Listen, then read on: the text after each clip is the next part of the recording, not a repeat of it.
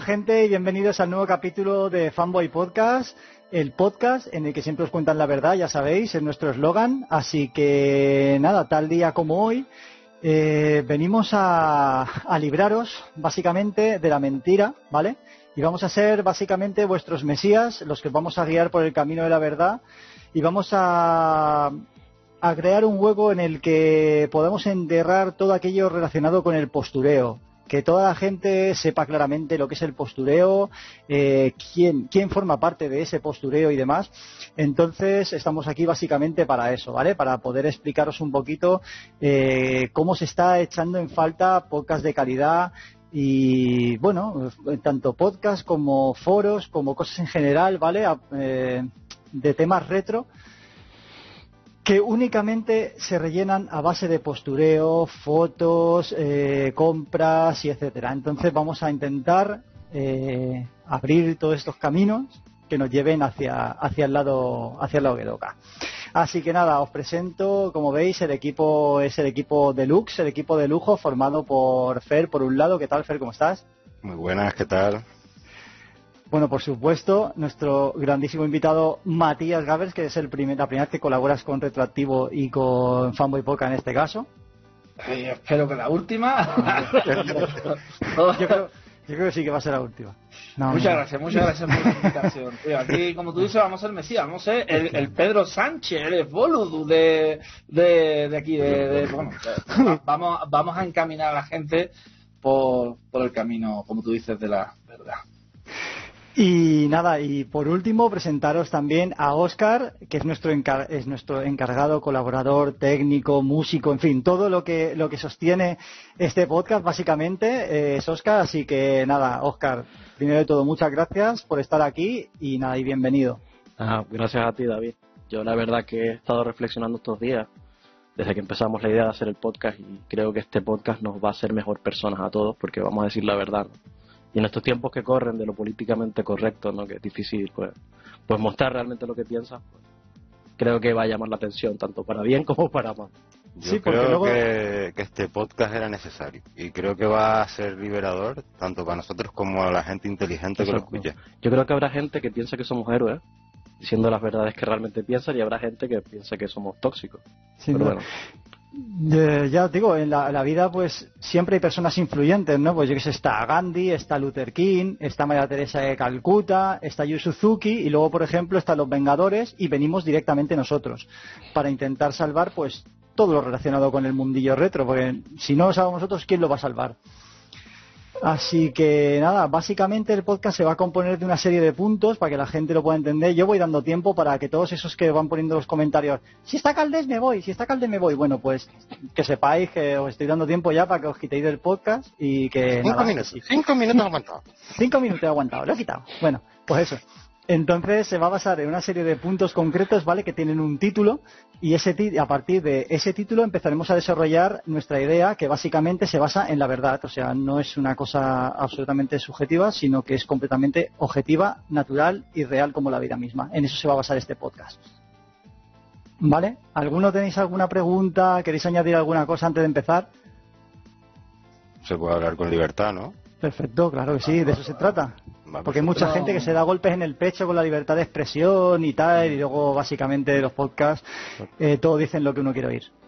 Bueno, chicos, el primer eh, punto que tengo, ¿vale? Es un punto, iremos tirando de menos a más siempre, y es el tema de los intelectuales del retro, ¿vale? Le hemos llamado. ¿Qué son los intelectuales del retro? Hay, yo conozco un caso concreto, creo que Matías también lo conoce, que es el caso de un doctorado en, en una persona que se va fuera a estudiar lejos, son ejemplos al fin y al cabo, pero se va a estudiar a un país de por ahí y se sacan un doctorado en videojuegos, ¿vale? Entonces, luego cogen, llegan a España que no está convalidado y son doctor en videojuegos. Entonces, yo claro, yo digo, un doctor en videojuegos, yo conozco amigos, tengo amigos cirujanos, neumólogos, tal, pero nunca había visto un doctor que curara juegos. Entonces, no sabía bien cómo aplicar el tema, el tema este de, de los doctorados y las cosas estas. Yo es lo único que he visto. Sin embargo, estos doctorados, ¿qué conllevan? A una especie de endiosamiento, ¿sabes? Los laureles de Julio César en la cabeza te permiten escribir un libro, ¿vale? Que no entiende ni Dios, porque está todo eh, escrito eh, prácticamente en pseudolatín informático de estos raros, ¿sabes? En, unos y, ceros, David. ¿Perdón? que te censura? En unos y ceros, digo. sí, sí, sí. Y nada, y luego resulta que son libros que valen 60 pavos y que no compra absolutamente nadie. Esa es la, su carrera de doctor, básicamente. Entonces, no sé si vosotros tenéis algún caso parecido, el tema de los intelectuales del retro, algo queréis aportar. Mm. Hombre, yo a lo largo del tiempo que yo llevo consumiendo YouTube, sobre todo Twitter y demás, sí es verdad que, hay algunos, de hecho, algunos incluso ha compartido cámara aquí con, con nosotros, ¿no? Todos sabemos, ¿no? Entre narraciones. No, que solo se trata a ver qué burrada más pedante digo y quedar como un puto snob y ridículo, porque no me quieren ni en mi casa. Hostia. Es que es verdad que mucha gente eh, se cree que por leer más eh, sabe más de, algo, me refiero. O sea, sí, es, más, es que justamente estaba viendo, eh, no sé si fue la semana pasada, ya a ver, me dirá, que tenían Gabriel y Raúl una charla ahí en el canal y decían, ¿cómo esta persona te está hablando media hora, papá, papá, pero después, después no te ha dicho nada? No te ha dicho absolutamente pues nada. Eso, es que son capaces de escribirte un Quijote, pero sin contenido, ¿sabes? es algo absolutamente flipante, sí describió un Quijote dibujó un cipote. A ver, el, el, caso, ¿sabéis lo que pasa? Que cuando uno va a comprar un libro, eh, sistemáticamente, da igual el nivel de cultura que tenga, pero un, libro de videojuego, uno lo que más mira son las fotitos, tío. Exactamente. ¿qué, ¿qué, mierda me importa a mí qué cagó, o qué hizo, o qué tal, y escrito con buenas palabras para quedar bien, ¿sabes? El que hizo tal juego, el que tal juego, el que tal... Y al final son cosas que prácticamente eh, las buscas por internet y, te las puedes ir hasta pin cagar. O sea, ¿qué, mérito tiene eso, no? Pero claro, eh, eh, estamos en una época en la que ya no importa jugar, ya lo que importa es todo lo que cague el videojuego, sea en papel, sea en cartucho, en cinta, en CD, en DVD, digital cagar, o incluso en lo que ha salido ahora, la moda esta de las fotos, estas, estas ilustraciones que te venden exclusivas, da igual. Lo, que importa es quién tiene más y quién gasta más y ya está. Y eso te hace el, mejor, ya el mejor gamer, el mejor gamer, el mejor jugador, el mejor, ¿sabes? Eh, está, sí, pero es, es un mojón. Yo la verdad, mira, yo desde que me he venido aquí he dejado todos los libros en allí, todos los libros y todo lo original allí en Sevilla. Te has como liberado. Ahora es cuando estoy yo valorando el videojuego que es jugando, punto. Lo demás sobra. Exactamente. Joder, qué importante es eso. Eso es un punto al que tendremos que llegar. Vale, creo que te hayas adelantado de todas maneras, pero básicamente es la misión de, este podcast. Encaminar a la gente a que haga. no, no, no, no, que va en absoluto. El tema, el tema es que, que todos los caminos conducen a Roma y al final Roma es jugar. ¿Sabes? Porque los videojuegos son para jugar, no son para exhibir ni para según qué otro tipo de cosas. Yo no sé qué hará la gente tipo guarrerías ahora con sus juegos. Hay algunos que usan los manos de 64 para cosas raras, pero bueno, cada uno en su casa, que haga lo que quiera. Así que nada, chicos, si no tenéis ningún ejemplo más, vamos a pasar al siguiente punto, ¿vale? Que es un punto de controversia un, prácticamente universal, universal nunca mejor dicho, y es el tema de los 50 y los 60 hercios, ¿vale? Aquí entramos en terrenos pantanosos porque es, yo creo que es el, foco principal del postureo es el tema de los 60 hercios. Vamos a ver de qué manera lo podemos desglosar, ¿vale? Entonces, Matías, te veo con unas ganas tremendas. Dinos a ver tú qué opinas de todo esto, del tema de los 50 o 60 hercios. Pues mira, yo, yo, te voy a ser sincero. Yo tuve una época en la que coleccionaba juegos japoneses de Mega Drive, ¿vale? Cuando empecé a coleccionar y todo el rollo, ¿vale? Eh, y claro, evidentemente cuando uno juega un juego de 60 Hz, pues nota la, la diferencia y fue, como diría de las narraciones, eh, como hay que jugar el juego porque fue como fue concebido. Entonces, eh, ya empezamos. dejarme hablar culto. Entonces, entonces ¿qué pasa? que eso está muy bien, pero a mí lo que realmente me hace, me hace más gracia, tío, es cuando alguien te dice, hay que jugar como se jugaba cuando chiquitito. Y empieza a decirte que si tele, ¿cómo se llaman las teles? CRT. CRT. que si por eh, hay que jugar por, por RGB, evidentemente. Que si 60 hercios, evidentemente, y que si el juego original, evidentemente, ¿vale? Y en el sistema original, evidentemente. Y ahora yo digo, el, el 90% de estas pautas, yo cuando era chiquitito, ni- ninguna la tenía. Mm. ¿Sabes? O sea, yo hasta incluso hasta en Play 2 estuve en una temporada grandísima jugando en un puto en tele en blanco y negro por RF, ¿vale? Por antena, por cable antena.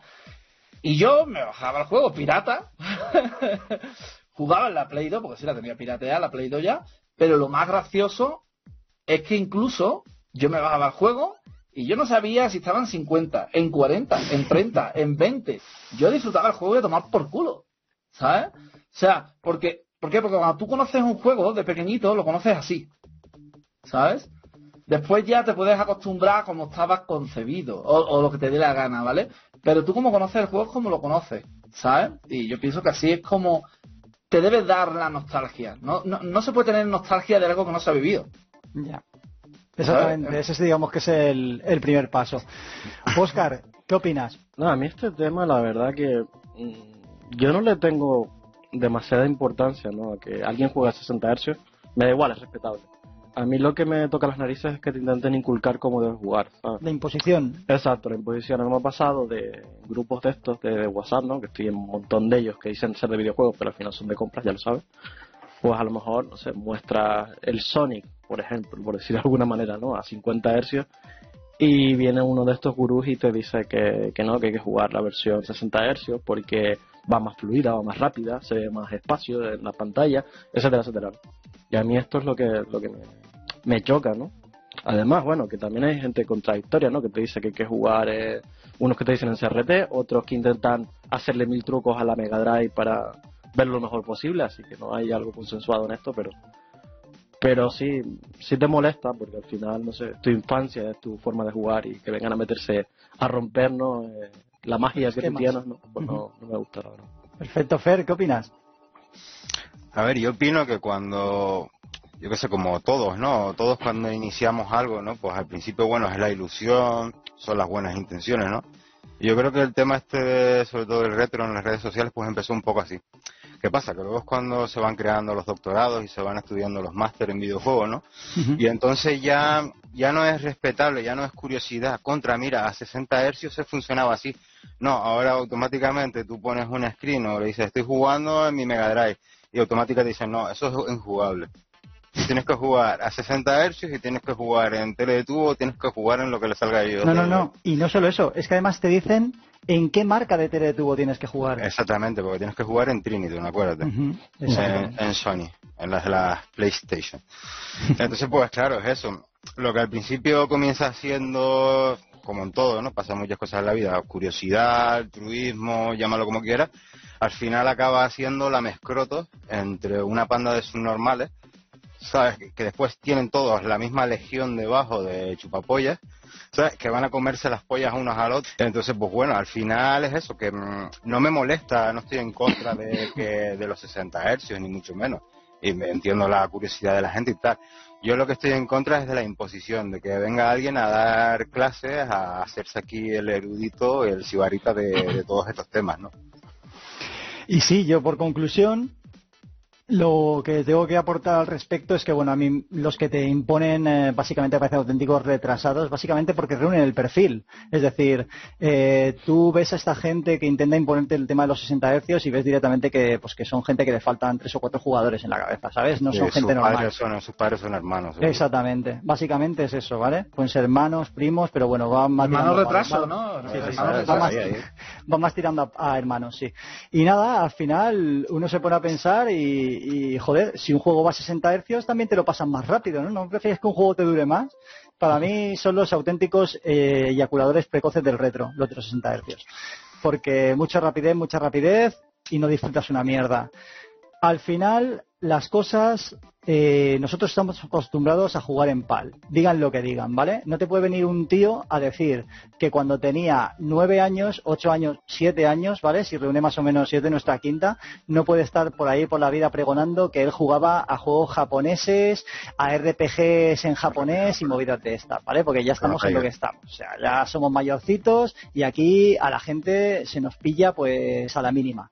Entonces, el rollo este de si no juegas a 60 hercios no formas parte del mundillo, si no juegas en una Trinitron no puedes jugar a videojuegos, si no juegas en una Mega Drive japonesa eh, con RGB no estás jugando a videojuegos. Yo lo que decía Matías, eh, le tomó la palabra anteriormente, yo llegué yo tenía una tele Elbe de tubo cuando era un chaval una tele, y se me quedó, se me fue perdiendo la imagen hasta que se me quedó la imagen un poco más disminuida y aparte de color verde y yo mm. seguía jugando al FIFA 96 de la Play 1 en RF y disfrutaba como si fuera el juego en color por RGB y como si fuera una Play 2, vamos, o sea, es que yo disfrutaba de jugar, a mí no me influía para nada. Yo llegué a jugar en la tele esta que le metías el palito para regular... Eh, yo también he tenido una Telefunken. Y, y había una Telefunken, tío, que te acuerdas cuando se te magnetizaba y se te ponía azul por los lados, estampido y a seguir, tío. claro, exactamente, a hostias, a hostias. Sí, sí, además Un inciso, si, si se dais cuenta, toda esta gente que, o la mayoría, no vamos a meterlos todos, ¿no? Pero toda esta gente que, que al final eh, siempre va, digamos, evolucionando en cómo hay que jugar, en lo mejor en lo que hay que jugar y en la forma en la que mejor se debe jugar, si se dais cuenta, lo que menos hace es jugar. O sea, eh, lo, que siempre van como diciendo, van como solucionando problemas, como diciendo, a ver, eh, si hoy la mejor tele es la Triniton, por decir algo, o se dice, si mañana sale un erudito que dice que la mejor tele es Pascal, por decir nada más, ya hasta que todos no consigan una Pascal, no, no, no, no viven. No, no, llegarán, no llegarán, no llegarán a, Ahí Y es que ni juegan a su juego porque no tienen la tele Pascal. Se tiran más tiempo, se tiran más tiempo buscando la tele Pascal en ah. Wallapop Sí, sí, sí. jugando a los juegos. Pero ¿cómo van a jugar a sus juegos si lo meten y después, en Y después todos dicen lo mismo de... ¿Has creado una necesidad? y, después cuando, y después cuando tienen la tele Pascal, lo único que hace es echarle la foto, subirla a internet o ponérsela detrás, pero ya está. Ah, y cuando, no, y cuando no pueden ponerse la tele Pascal con el juego X, tienen que poner el tarro de nocilla con el cuchillo sucio o la taza del colacao, tío. Sí, sí, sí, sí, exactamente, tío. O la tostadora llena de mierda, también. También, también. Con un plátano, todo vale.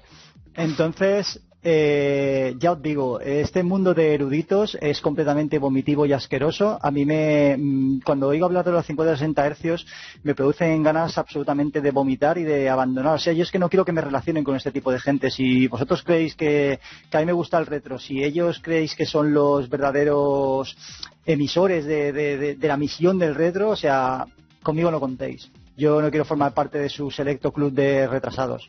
Es que no me interesa. Cuando, llega alguien y te dice, pero ¿por qué estás jugando un juego de Mega Drive en una teleplana? Pues es la que tengo, gilipollas. Pero, pero, pero, ¿cómo puede ser? ¡Sacrilegio! ¡Sacrilegio! ¡Herejía! Que estás, estás emulando. Estás emulando, tú estás loco. Emular es malo, es malo. No tienes eh, eh, el, el, futuro que es el Mr. FPGA. Exacto, exacto, exacto. exacto. Dices, el FPGA que tienen que sacarlo chip a chip, lo van programando chip a chip tal para, para que no pierda nada en el juego de, de, de, ¿cómo se llama? De, en el juego tal, en la parte de abajo, en la banda negra, se ve un píxel parpadeando, igual que en el sistema real. En emulación no. Pero ese píxel, ¿qué carajo te importa a ti para poder jugar? ¡Gilipollas de mierda! No es emulación. es que, es que bueno. No. En Dynamic Heavy, en Dynamic Heavy. Sí, sí, sí, sí. Pues chicos, vamos a pasar, porque si no esto da para todo el podcast básicamente, ¿vale? Y ya vemos que se va calentando el asunto, ya vamos cogiendo un poquito de calor. No, va a pasar como artetita, nos vamos a llevar dos horas para hablar de cosa. y mirad, pasamos directamente a otra de las controversias. PAL versus NTSC. ¿Vale? Hemos hablado de los hercios. Ahora vamos a hablar de las regiones. ¿Vale? Entonces, la, historia siempre cuenta, que lo hemos comentado antes, que los juegos, si se, hacen se hacían en territorio eh, oriental, en este caso con NTSC, ¿vale? Entonces, claro, los juegos eh, se adaptaban a NTSC y a veces por prisas traían el producto a Europa modificado tanto en la música como en el, como en el tema de, pues eso, del- de, la rapidez y la fluidez del videojuego, ¿vale? Yo quiero preguntaros si alguno, cuando regalaron el Sonic 1 PAL o el 2 PAL, si llorasteis de pena, o sea, os eh, pegabais cabezazos contra la pared o algo porque lo notabais más lento que el japonés que nunca habíais jugado. ¿Vosotros notabais alguna diferencia entre el Sonic 2 PAL y el japonés al que nunca habíais jugado? A mí me pusieron gafas por ello, tío. Ya ves. Tragedia. No, tío, vamos a ver. Es que esto realmente es que ningún soplapollas de estos cantamañanas lo sabía. Porque es que todo eso lo hemos sabido a posterior realmente. Cuando Sí, ya nos hemos metido a... Sobre todo a todos nos pasaba cuando estábamos en un momento actual y no te satisfacía lo que había, entonces mirábamos otra vez hacia atrás, hacia el tema de, de lo que era retro, volvíamos a jugar lo nuestro. Simplemente por curiosidad te podías, vamos a, ver, a leer, a ver qué artículos hay, qué comenta la gente por foros, las pequeñas comunidades que había, ¿no? Y entonces es cuando te enteras de todo esto. Y como he dicho antes, pues bueno, tú empezabas a mirar y en mi caso, por ejemplo, a mí me pasó con la Saturn, no por el tema de los 50-60 Hz, sino por comprar algún juego que aquí no había salido. Entonces te pones a mirar y te das cuenta de todo eso. Oye, es verdad, pues este juego va más lento. En todos no pasa, que hay gente que dice que es en todos y en todos no. Ocurre, no eso es verdad mentira. eso. Eso es mentira. Y, y claro, es algo que comienza como una curiosidad más bien, un tema de descubrir, como cuando hay alguien que está cacharreando con cualquier máquina, ¿sabes? Lo típico, pues, lo que hemos hecho todos, un Everdrive, un emulador y venga a probar juegos. Eso es lo que pasaba. Lo que pasa es que ahora, después de un tiempo, se convirtió en la moda. En la moda y como que eres más pro si juegas a 60 Hz. Eres más pro si tienes la edición japonesa de un juego o de una consola. Entonces tú cuando ya, ya tienes eso formado, ya tienes el teatro montado, ya puedes ir a cualquiera que escriba en Twitter, cualquiera que escriba en un foro, oye, mira, no, esto no es lo correcto, tú tienes que jugar en la edición japonesa tal numerada con tal número, ¿sabes? Sí, sí, eso es sí, lo que pasa. También pasa con el tema de, lo, de las artes de las portadas. Pasa que yo no te voy a decir, oye, que hay ediciones japonesas que están muy curradas y tal, pero ya no es el tema de que estén más curradas o no, el tema es que se utiliza para pisotear continuamente lo que tuvimos. Exactamente. Se utiliza para continuar y mucha gente reniega de lo que tuvo. Yo jamás, por muy más rápido que vaya, yo que sé, el Sonic o cualquier otro juego, voy a renegar de los juegos. De hecho, teniendo aquí las ediciones japonesas, yo siempre juego mis juegos PAL, porque son como los jugué y ya está. Me da igual si es, si es lento, si es más, o si es más rápido. Pues es que ni siquiera cuando estoy jugándolo soy consciente de si va más rápido o más lento. Exactamente. Yo, en mi caso, perdona chicos, ahora os doy la palabra a vosotros dos, es que me pasa exactamente lo mismo. Yo, básicamente, he tenido toda, toda mi vida, mm, toda mi vida, digamos, de los 90 y demás, todo el material que he tenido siempre ha sido PAL. Yo, es imposible que reniegue de, lo que ha sido mi infancia, porque a mí lo que, lo que me atrajo de la Mega Drive, lo que me sigue atrayendo a día de hoy, es todo aquello que pude disfrutar de pequeño en un momento dado, si no, no conocería Mega Drive, sería un nuevo erudito de estos recién llegados al mundillo. Entonces yo, eh, cuando colecciono, la colección más o menos que tengo atrás, es todo PAL, porque a mí me llena coleccionar lo que yo he tenido de pequeño. ¿Vale? A mí que las portadas, que las instrucciones tengan color, que no tengan color, es que a mí me suda la polla. Es que me da exactamente igual que sean japoneses. Es que las japonesas vienen unos dibujitos y tienen en color. Bueno, y, Exactamente. y qué Y, quieres que seguro, haga? y seguro que cuando enfocas la compra y dices tú, "Nece- quiero conseguir tal juego retro, yo por lo menos lo compro como lo hubiera comprado en la época si hubiera ido a la tienda. Exactamente, igual. Un PAL, no necesito un NTCC que me ponga a mirar manual, no entiendo una puta mierda. Exacto. Luego iremos, de todas maneras, pasaremos para no pegar saltos así. Y luego hablaremos de este mismo tema, pero referido a unos juegos concretos, ¿vale? Y lo que quiero decir también es que, bueno, concluyendo, es que eh, me he dejado un detalle de anteriormente de los 50-60 hercios, no del PAL. El PAL tenía mejor resolución. La gente que os diga que es mejor en TSC, os está mintiendo, porque el PAL tiene mejor resolución, ¿vale? A nivel mundial, si comparamos una tele en NTSC, Exactamente. ¿vale? Lo que pasa es que los PORA PAL estaban hechos del NTCC. Exactamente. Estaban portados desde el NTSC al PAL. Y ahí, por eso había lo de las franjas, en fin, el tema este, ¿vale? Pero que sepáis que los eruditos cuando digan que el NTSC era mejor, no, no era mejor. Mejor era el PAL. Lo único que se adaptaba a los juegos desde allí. ¿Vale? Entonces, luego también eh, es el tema este, aprovechando de PAL en NTSC. Joder, ¿cuántos juegos hay, por ejemplo, que son de programación eh, europea, como pueden ser el Flashback o cualquier juego de Traveler Tales tipo Mickey Mania, eh, 3D. Toy Story, un montón de juegos que son Mm. juegos tops del sistema, tops.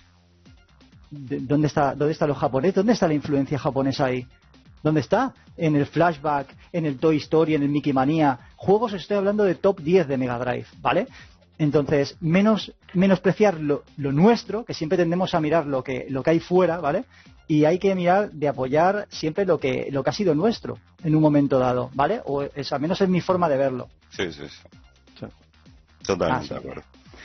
Eh, Oscar, Matías, No, yo, yo por este lado, pues hablando de este tema, voy un poco por lo de lo de esto de renegar lo que tú jugaste. ¿no? Y a mí Muy siempre triste. me ha llamado la atención, ¿vale? No estamos eh, sacando una conspiración de una persona, es que esto es muchas personas Sí. que van de este mismo palo, ¿no? Que te, ¿sabes? Simplemente te ven jugando a los, a los 50 hercios de toda la vida, lo que he jugado aquí, ¿no? Y, y te dan como, te intentan adoctrinar de que lo que están diciendo ellos es mejor y que tienes que jugar a 60, ¿no? Entonces a mí me llevo a, a replantear la pregunta si esta gente realmente jugó en la época de esos videojuegos. Porque, a ver, no va contra natura renegar de lo que tú jugaste cuando eras pequeño, ¿no? O sea, ahora que me estás contando que solamente valen los 60 Hz, solo valen los, los japoneses o los americanos. Sí, sin embargo, después todos se gastan 200 pavos en un juego PAL. exactamente, Sí. luego van corriendo para la Exactamente. colección. Es un poco, poco, a mí no me gusta, ¿no? De, no sé si en este país suele pasar, ¿no? Que la gente intenta siempre ponerse por encima de ti. Y ocurre en este caso, ¿no? Que intentan adoctrinarte y te llevan a, a su terreno y eso no, no me gusta, no me gusta. Prefiero, pues, como siempre, o tener una opinión propia de lo que yo juego y de lo que he jugado y, y no voy a permitir que esta mano de gilipollas, porque lo son, que te intente mostrar o, creer en lo que ellos creen, ¿no? Así que que no tengo mucho más que decir sobre el tema. Simplemente que hay que jugar en RF si puedes y es lo mejor, lo más retro. Mira, que no lo había enseñado mi regalo de Navidad, ¿viste? Me han regalado un collar, Ah, Hostia, tío. no sé si lo habéis visto alguna vez. Sí, Hostia, tengo, tío. tengo mi collar que está aquí. Así que, RF. mi collar RF cagar. Sí, sí, sí, sí. Dime, ¿tienes algo que añadir al tema este? Sí, hombre, eh, mi- mira, verdad, yo añadí en principio, pues, mm, un poco, eh, claro, el tema va un poco co- medio cogido de la mano. Yo cuando, hablando de Mega Drive, podríamos hablar de todos los sistemas, pero yo cuando a mí me regalaron mis padres la Mega Drive, la edición esta del Sonic y todo el rollo, ¿vale? Que es la que me regalaron, eh, yo es que no sabía que había PAL y NTSC. Yo es que no sabía que eso existía. Yo es que no sabía que había 50 y 60 hercios. Yo es que no sabía que las franjas que salían arriba, es que bueno, yo no Yo las vi, hasta que a mí me dijeron ya cuando me metí en internet, sí, si te fijas, aquí sale franja y aquí no. Yo es que yo no me daba cuenta, tío, yo iba a disfrutar el juego. Punto. ¿Sabes? Es que, es que yo no me fijaba, eh, yo qué sé, eh, uy, mira, hacer una franja arriba y otra abajo.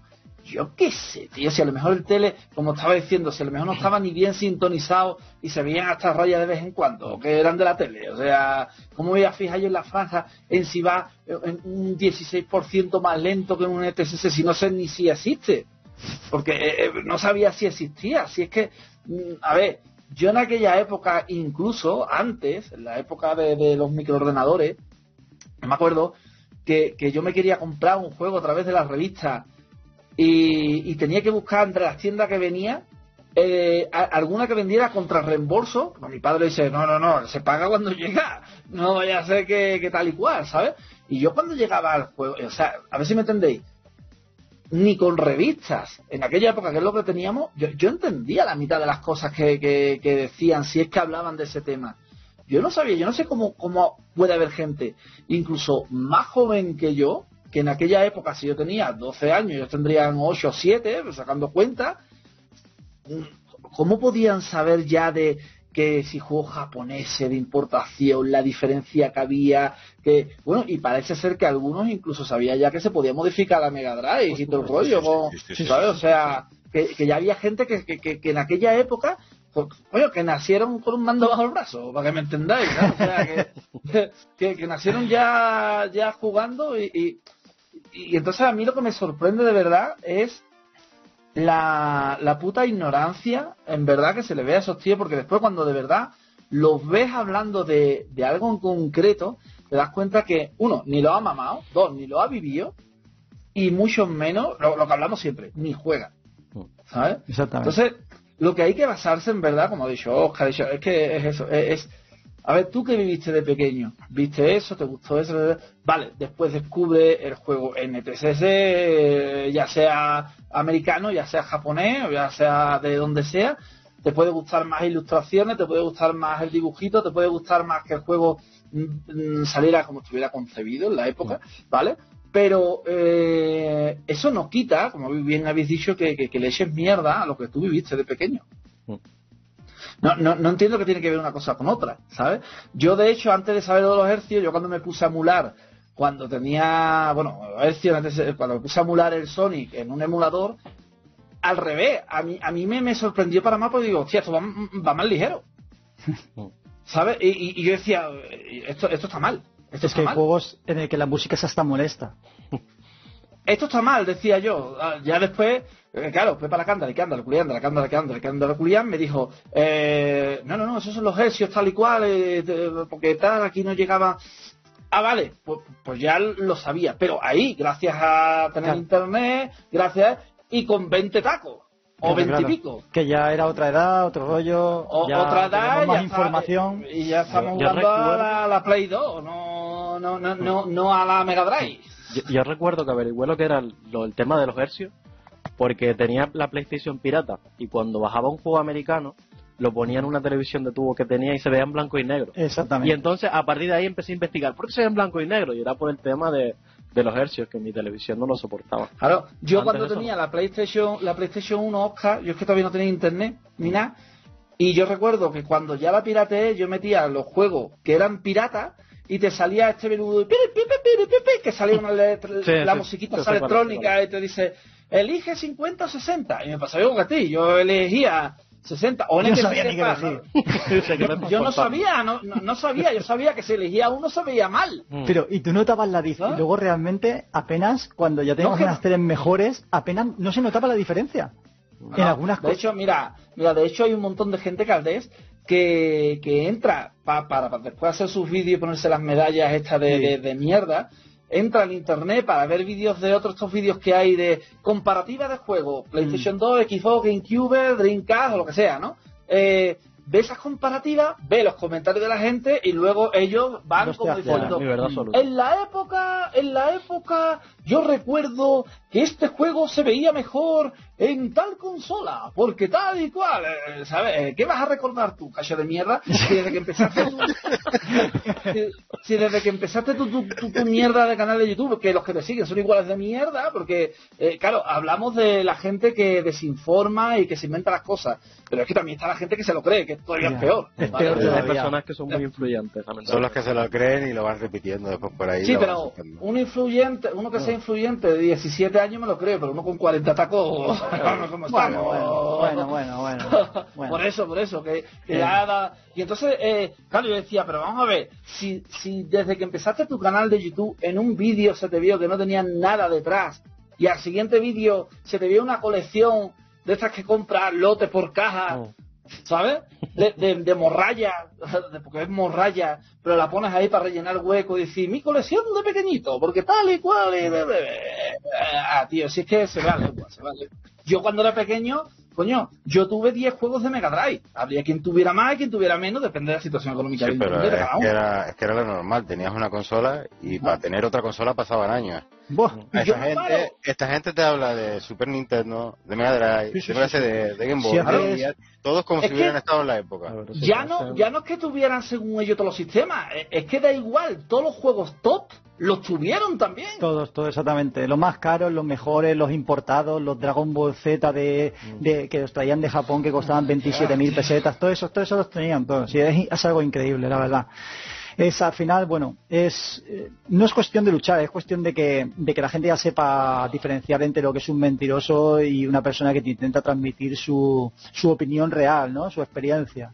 Así que bueno, si os parece vamos a cambiar de tema, si hace falta luego ya volveremos, ¿vale? Porque todo va un poco como ligado y posiblemente tengamos que hacer referencia a lo, a lo mencionado, salvo que tenéis que decir algo ahora, ¿vale? El próximo punto lo- son los otakus cagados de mi pueblo, ¿vale? Se titula. Entonces, eh, yo considero a gente así, pues a gente que llama a los juegos por su nombre en japonés, que eso también es otra lacra que tenemos, ¿vale? Es eh, a la gente que le puede llamar Dragon Ball normal a secas al de Mega Drive, le llama eh, Dragon Ball Z Buju Retsuden. Y, y hacen el hacen el acentillo en japonés, ¿sabes qué te digo? Que lo- los que pueden llamar de Cap Attack eh, le llaman Magical Hat no Botubi Tabo. ¿Sabes? Y dices, oh, no mi nabo. y dices, Cómeme el nabo. Cómeme el nabo. Sí, sí, sí, sí. A lo- al, dice, hostia, tío, ¿has jugado al, al Ghost and Ghost? No, no, no, no. He jugado al Daimakaimura, tío, porque va a 60 hercios y lo he jugado en mi tele de tubo, vamos, y se mea en tu mierda de versión PAL, ¿sabes? Y tal, y bueno, y ya, Mm. qué decir de los que llaman a la Neo Geo, le llaman Neo Geo. O sea, aquí ya Ah, no. La Neo Geo. la Neo Geo, ah, no. Mm. O sea, es todo muy patético y me gustaría saber qué pensáis al respecto. O sea, yo tengo- Fer, por yo ejemplo. tengo O bueno, Oscar. No, no, que yo tengo otra que también suena mucho, que es el Secret of Mana, que lo llaman Seiken Densensu 2, ¿sabes? que no lo llaman, no lo llaman Secret of Mana, que esto es muy típico. A mí la verdad que este tema como que me hace Da como, da como vergüenza ajena, ¿eh? Te da como... A mí sí, se me como, es así como, decir, ay, soy más pro por, por decir el nombre en japonés. o no el, sé, o el Akumayu para referir. lo del Barenakel a mí es lo que me mata, lo del Barenakel, tío, lo del Hostia, Yo de eso- Barenakel, tío. eso sí que me jode, bueno, me tío, jode, es me verdad, A mí. Knuckle es de Sonic and Me trilla, me trilla un montón. Yo cuando decían Barenakel, digo, eh, joder, será el Sonic y Knuckle. Bueno, ya más moderno, ya no es Resident Evil, ya es Biohazard. Biohazard. Exactamente, exactamente. Hostia, tío. Es todo muy, muy, muy patético, tío. Con lo Ah, que es eh. decir Silent Hill de Jesús V. Sí. Exactamente, el Silent Hill de mi pueblo, tío. Joder, tío. No, pero es así, es eso lo que estábamos comentando. Yo creo que es cuando la gente ya se hace el papel y ya dice, ya no puedo hacer el gilipollas más, ¿cómo puedo, cómo puedo que- que- quedar más interesante, sabes? Aunque Sí. realmente está quedando como un gilipollas, ¿sabes? Exacto. Pero realmente, ¿cómo puedo? Oh, pues me invento esta, bueno, voy y cojo a ver cómo se llama tal juego en japonés y digo, oh, pues el Akumayu, no, el Dakaimura, no, no sé qué. Entonces, claro, si trancas a un gilipollas a un tonto, pues claro, se queda así como, hostia, ¿qué me está hablando? No, no, es que así se llama en Japón. Hostia, claro, hostia, qué inteligente es este tío, ¿sabes? No, este tío lo tengo que seguir. O sea, es más que por Sí, sí, que por eso. Porque de resto es lo que hemos hablado antes, no tiene ni puta idea de lo que está hablando, ¿sabes? Joder, tío. Son la, son la hostia, tío. Y es verdad que hay podcasts de no muy lejanos de aquí de, la, de, de España que, que son así continuamente. Tú te lo pones y te, y te pones a tomar notas porque te crees que es un curso de japonés. Empiezas ahí y dices, hostia. Te empiezas a tomar notas y dices, ¿qué juego será este, tío? Y luego lo ves y dices, ay, joder, que es el Ghost and Ghost. Vale, vale. No, es que te asustan. Te asustan porque, no sé. Es que, dices, es que en Japón este personaje se llama así, pero es que en Europa se llama de esta manera. Tal. Es que Estaba muy lo- mal, lo- tal. Ya, ya, tío, ya es que no solo lo mencionen en el idioma que quiera, que ya cada uno mejore su vocabulario, ya sabes, viajando en relación otra vez, que lo mejore como quiera. El problema es que te lo pone, al decirlo en japonés encima después te, lo- te describe el juego como si fuera más místico, ¿no? Más, sí, sí, sí, sí, sí. Como diciendo, es que es japonés, o... ¿Sabes? O sea, como... Sí, botoncitos. Nintendo la ha vuelto a hacer. es lo mismo, ¿no? o sea, eh, la, la verdad es que eh, evidentemente cada uno, yo ya digo, yo ya como lo mencione cada uno que le dé la gana, pero hijo puta, pero si no saben ni hablar español. Si no saben ni, ni, ni hablar bien en español, ¿sabes? Si, si quieren mencionar bien, mira, primero Minecraft. aprende- eh, Minecraft. Primero empieza a hablar bien español, o a español. Después empieza a hablar bien algo más cercano, porque vamos, el Dam- Daimakamiura yo sabía que se llamaba así porque a mí me lo dijeron, porque yo no veía Daimakamiura en ningún lado. No sé. Estaba en kanji, o sea, que imagínate cómo para entenderlo. como del Mega X, que ahí dice la Kaimura. Pues, yo, eh, yo la, la Makimura esta lo tuve, pero yo porque a mí me dijeron, ah, el Daimakamiura. Pero yo miraba el juego y yo decía, yo sabía cuál era, yo el juego en Goblin, pero a ver si me entiendes. Yo decía Daimakamiura porque a mí me dijeron que era de, pero yo cuando me compré el juego yo no sabía que se decía así ni polla. ¿Cómo, cómo se lee las notas musicales estas de los kanji? Yo no sé cómo se lee. Entonces, ¿cómo la saben ellos? Pues, pues, pues nada, pues, de erudito en erudito y tiro porque me toca. Es que es así, ¿sabes? Y a ver quién... Bueno, y después ya ve quién lo pronuncia mejor, como he dicho, lo de la Neo Geo. Sí, sí, sí, sí, sí. Lo de la Neo Geo. eh, Y, y después ven un BMW venir por la calle y no dicen BMW. Dicen, Si dicen aquí, le, BMW. si aquí le dicen, mira, un Bemeta. Pero si son tan finos, que, que digan las cosas como de todo, ¿no? O sea, o que intenten por lo menos todo, no solo lo que les conviene, ¿no? Yo que sé, es que están diciendo, tú te pones a ver un vídeo de esta gente o, un, eh, o cualquier speak que suelte en cualquier lado, podcast o lo que sea, y te hablan la mitad eh, queriéndolo decir en japonés, la mitad en inglés, la mitad en español, ya no, ya no ni en span como se dice, No, o- y luego fonéticamente, claro. eh, a eso Luego- voy, a eso voy. Pues digo, aprende a hablar primero español, tío, y después, yo qué sé, eh, en fin, mierda, Y mierda, luego, eh, está mierda, la moda, mierda. y luego está la moda de que ahora las voces de los juegos tienen que venir en inglés siempre. Ah, esa, esa es en, otra japonés, en japonés, perdón. a mí me mata eso.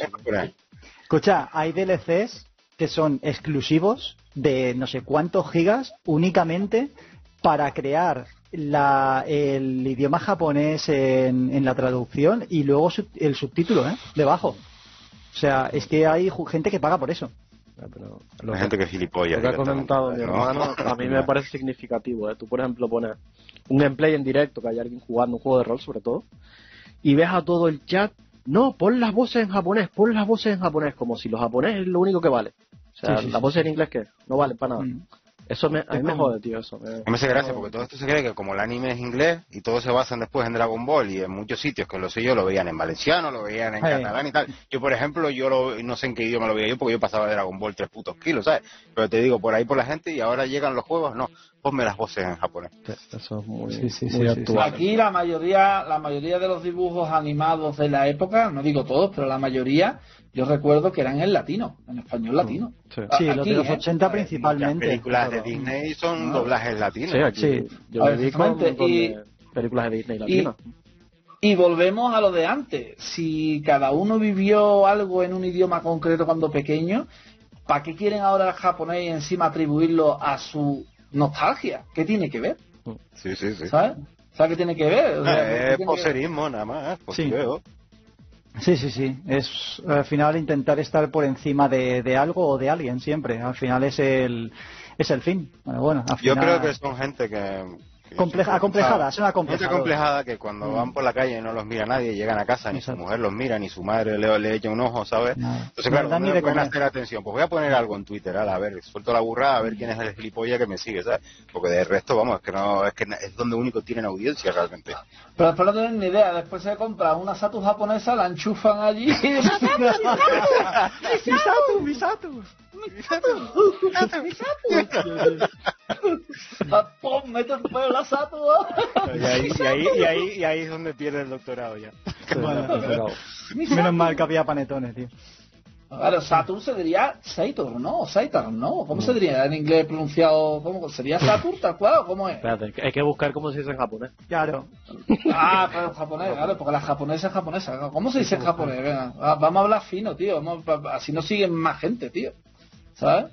Cuando lo digamos en japonés, verá que, que la, la caché sube automáticamente, tío. ¿Sabes? Es que es increíble. Se dice, tío, esta mierda. En Japón al parecer se dice Sega Satan. En Japón. Sega Satan. Sega Satan. Sega Satan, ¡Mi Shiro. Satan! Sí, pero bueno, eso es verdad porque yo me acuerdo de algún anuncio del Sega Rally que decía Sega Satan. Y era eso. Sega Satán Satón. no, Satán no era el de Dragon Ball. No, no, Sí. Sega Satan. Se, Ah, se- la... ¿Cómo se dice? En fin. Mira, ya hemos aprendido algo ya. Bueno, menos mal, ¿ves? Si al final los tontos estos no van a Ya, llevar. Vete apuntando que hay examen después. Ah, sí. Eso. No, Luego no, tenemos. no os extrañe, no extrañe que a partir de ahora en algunos empiecen a llamarle Sega Satan. O sea, Sí, no- Sega no Satán. extrañe, Voy ¿eh? a jugar a la Sega Satán con Sega el Satán. Satan Rally. Sí, sí. Bueno, seguimos. Los. Tema siguiente. Los que yo llamo New Challengers. ¿Vale? tío, no te importa que me tome el colacao, tío. Es que así es más mi infancia, tío. Claro, claro. Hostia, échate un buen mortero de leche, tío. Hostia, tío, mira, sonidos ancestrales. Madre. Yo, yo también puedo, ¿eh? Mira. Hombre, Barder Troya. ¡Genios! Bueno. Tócame la polla. Bueno, los New Challengers, ¿vale? Como bien su palabra dice, eh, son, dice ser, todos aquellos losers que llegan nuevos a un mundillo y te dan lecciones sobre él, como si llevaran toda la vida jugando, ¿vale? ¿Estos quiénes son? Yo te puedo decir por ejemplos personales, eh, yo hay una etapa que la considero la etapa más gris del videojuego en cuanto a captación de, gente. Y fue, no estaréis de acuerdo conmigo no, esto es un tema de debate también, fue cuando salió la Play 2 y empezó a tener éxito el Pro Evolution Soccer y el Gran Turismo, ¿vale? Eran dos juegos que, por cierto, eh, aparte de Call of Duty también, podría ser otro ejemplo, ¿vale? Eran juegos que perpetuaban sagas, es decir, salía uno y otro año y otro año y otro año y otro año, y así, ¿vale? Entonces, ¿qué pasaba? Mucha gente oía hablar del Pro y tal, se compraba la consola por el Pro, luego se compraba el Gran Turismo, luego el Call of Duty y eran perpetuadores, perpetuadores. Esa gente es la gente que ha dado lugar para mí a día de hoy al conformismo que existe en la industria, ¿vale? O sea, si os fijáis, la industria prácticamente está todo inventado. Y si no, tenemos ahí un saco de indies en el que puedes sacar un juego bueno de cada 400 que se editan, ¿vale? Al día. O sea, es, yo creo que tendría que estar regulado todo eso, el tema de los indies, pero bueno, eso ya es otro tema a tener en cuenta más adelante. Ya hablaríamos otro día al respecto. Pero encuentro que, que toda esa gente hizo mucho daño a los New Challengers, ¿vale? Estos son gente que no habían tenido consola en su puta vida, tuvieron una Play 2 y se creían los reyes del mambo. Se compraban la mejor tele, con la Play 2, con los tres juegos de cada año, y ellos eran la hostia y daban lecciones a todo el mundo. De hecho, eh, ¿nos ha pasado alguna vez frases súper típicas como eh, a lo mejor, a mí me ha pasado que a lo mejor estoy con mi novia por ahí de cena, ¿no? Y viene, viene un grupo de amigos y tal, que a lo mejor no conozco. Bueno, pues coge y me dice, ¿a ti que te mola y tal? Y yo siempre lo digo, a mí solo me gusta el Madrid y los videojuegos. A mí lo demás no me hables de nada más porque a mí lo demás me importa una mierda, ¿vale? Entonces yo cojo, llego, me siento en la mesa y se entera un tío que me gustan los videojuegos porque se habrá dicho mi novia o la novia o su novia de, de él, tal, no sé qué. Coge, lleva y me dice, hostia, tío, que me entera que te gustan los videojuegos. Sí, sí, sí, tal. Y me dice, yo es que de pequeño jugaba al de naves. ¿No os ha pasado nunca eso? Que os, os, os hablan de algo particular, os hablan de algo genérico como si fuese particular, o sea, Pero eso es igual, Aquel, eso es igual que el de Eker que te dice, yo chico jugaba a la Play, A la- pero no o era a la Play. Nintendo, sí, o y, no era, y no era la Nintendo a lo mejor, Claro, pero la exacto. llamaba así, ¿no? Pues yo es que directamente cuando me viene un nota de estos y me dice, yo es que ju- tú jugabas al juego de naves, yo ya directamente paso, o sea, no, no quiero sacar el tema. Le digo, no, mi novia ha exagerado, yo yo no, no juego mucho a los juegos y tal, a mí no, no me gusta eso, tal, no sé qué, eh, para que no me dé bola, ¿sabes? Porque es que tengo que estar a un subnormal escuchándole toda la noche que se cree que va de cuñado y que me va a dar lecciones a mí sobre lo que es un videojuego, lo que no es un videojuego y lo que es el título de un videojuego, a mí, ¿sabes? Nada más y nada menos. Así que nada, en ese sentido son ejemplos que quiero que quiero ponerlos. También otro otro súper importante, perdón, que se me olvidaba es el típico de que coge eh, llega al mundillo, os lo digo, Play 2. Para mí es que esa época fue fatal. Play 2, ¿vale? Llega el típico tío con la consola y tal. Empieza a moverse un poquito lo del retro, ¿no? Ya no sé, los juegos ya empezaban a valer sus 30, 40 euros, los más caros, los que ahora valen 300, antes valían 30, 40 pavos. Vale, perfecto. Pues resulta que estos tíos de Play 2, que hasta hace dos días estaban poniendo ladrillos, ¿sabes? O lo que sea, ¿sabes? Por ahí, resulta que a día de hoy son los, eran en esa época los que recorrían los rastros, encontraban un Mario sin cajas sin instrucciones y lo dejaban en la estantería alegando que Oh, es que tengo un Mario, esto dentro de unos años va a valer mucho. ¡Mijo! Entonces, esa gente, esa gente es en parte culpable de todo lo que pasa hoy día, son parte, forman parte de la, de la inflación, de la especulación y de todo este tipo de cosas, de carácter, o sea, de forma indirecta, porque al final son tan tontos y tan retrasados que no saben ni lo que tienen. ¿Sabes qué te digo? No saben valorar una cosa buena de una cosa que está hecha una mierda. Pero sin embargo, su mierda de juego ya está en una estantería y no se va a mover en 30 años porque creen que eso va a ganar valor con el tiempo. Entonces, yo dejando todos estos focos que os he ido dejando por el camino, quiero que opinéis sobre el que más os interese o sobre todos. Eh, Fer, en este caso podrías empezar. Sí, no, a ver, yo de lo que comentas sobre el típico tío que te viene pesado, porque también me ha pasado, ¿no? Mucha gente, por los amigos que me conocen cercanos, a lo mejor lo típico, estás en una reunión y aparece con otra persona, mira, este también juega, mira, este no sé qué. Y es un poco así, claro, y después, ¿qué juega? Pues FIFA. ¿Sabes? Yo qué sé, ¿qué quieres que te diga? ¿Tú te piensas que yo puedo hablar de videojuegos con No, alguien que que juega no. al FIFA, tío? No puedo. Entonces así, pero nada, y esto de lo que comenta, a ver, que realmente se nota que en el fondo son, son una panda de, de ignorantes, ¿no? De, no, me compro un juego porque, y hoy en día mucha, mucha gente, te lo digo, conozco gente en Twitter o en Instagram, que hoy en día todavía, ya no es como antes, porque mira, antes tenía un pase, mira, compro un juego en 20 euros, venga, lo vendo en 100, 200. Ahora es que compran el juego en 500 esperando venderlo en 1000, ¿sabes? Hmm. Digo, y no te estás dando cuenta que muchas veces estás comprando un artículo que tiene 30 años y que un día esto lo va a poner y no funciona, gilipollas. ¿Sabes? Entonces lo que vas a tener es un puto pisapapeles. Que la gente se piensa que eso es eterno. Y no es eterno. Claro. Las cosas se rompen. Es igual que el que compra una consola. No, tengo una, una NES precintada. Digo, ¿tú sabes cómo está esa NES por dentro? Que tiene 30 años, hijo mío. Que porque no se haya puesto funciona. Digo, pues sí, es verdad, esa gente ha contribuido a todo lo que tenemos hoy en día, pero es lo que ha contribuido también, yo siempre lo he dicho, y eso fue parte del público de Sony, son unos canis, yo siempre lo he dicho, para mí la PlayStation es la consola de los canis. Así es. Yo estoy de acuerdo en todo lo que dices. Eh, Oscar, en este caso. No, yo pensando así un poco en el tema de los New Challengers, como tú lo dices, ¿no? Si he tenido algún comentario de estos random, que llega alguien y te dice que es bueno un videojuego, ¿no? Y fue en una fiesta que fue hace poco, un cumpleaños, que tenía un amigo en común y le dice al otro, no, mira, mira que este, este es el chico que te digo que sabe un montón de videojuegos. Y luego cuando fue a hablar con él, era un tío que jugaba al Call of Duty, la PlayStation 3, ¿sabes? Y yo pensando que el tío era de retro y tal, y me quedé como un poco... Me chocó, ¿no? Eh, Pero, pero así hablando de, ¿no? de personas que realmente no tuvieron infancia y luego vienen y hoy en día intentan dar, dar lecciones, no sé, he visto algún caso, ¿no? Conozco uno, tenemos uno cerca. conozco un caso de un ser, un ser que, bueno, empezó a, a coleccionar en la época casi de, Wii prácticamente, ¿no? Wii 360 y todo esto. Y de repente, pues, empezó a inventarse una infancia y tal, y, y bueno, y hoy en día, pues, como que parece que le gusta mucho la Mega Drive y todo este tipo de, cosas, ¿no? Entonces, él eh, se compró hace recientemente todos los Sonic de Mega Drive, por decir un ejemplo, ¿vale? Entonces, a él, simplemente el hecho de tenerlos, les da como derecho a hablar y saber más que tú, simplemente por el hecho de que los tienen, los enseña. ¿Sabes? No, porque es los poder, porque ellos llegan a una conversación, es como si yo estoy hablando ahora con Caldes y me dice, coño, y me dice Caldes, coño, Fer, ¿qué tal el día y tal? Y se mete esa persona por, por medio, mira lo que tengo, mira lo que tengo, mira lo que tengo, ¿sabes? porque así realmente, ¿sabes? Exacto. sí. es, es un tipo de mentalidad que, bueno, yo lo traslado a un montón de gente hoy en día, ¿no? Que el hecho de tener, le da derecho a hablar, ¿sabes? Pero Sin luego- tener ni puta idea de lo que, de lo que están jugando. pero ni- es que luego son gilipollas porque no saben ni la de mentiras que cuentan. Y con el tiempo, cuando tú vas alargando las conversaciones con una persona, van saliendo las cosas siempre al final, Mm. ¿no? Ah, coño, que este juego no te lo habías pasado tres o cuatro veces. Es- Ah, no, que es la primera vez que me lo paso. Ah, no, que no sé qué. Mm. O sea, son un montón Bueno, de por cosas. decir algo, este mismo ser del que estoy hablando, para que veas si es influenciable o no. Ser, atención, lo estamos llamando ser, no Es que es persona. así, es que es la No, es que realidad. ser. o sea, por ejemplo, voy a poner un ejemplo. Este chico jugaba a Nintendo 64 y escuchó un día un directo del señor Matías que está aquí.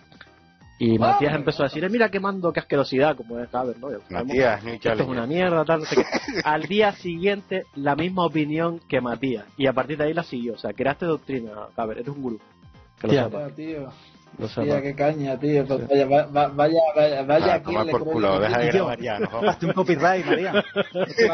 Pues bueno, es un ejemplo, es un ejemplo.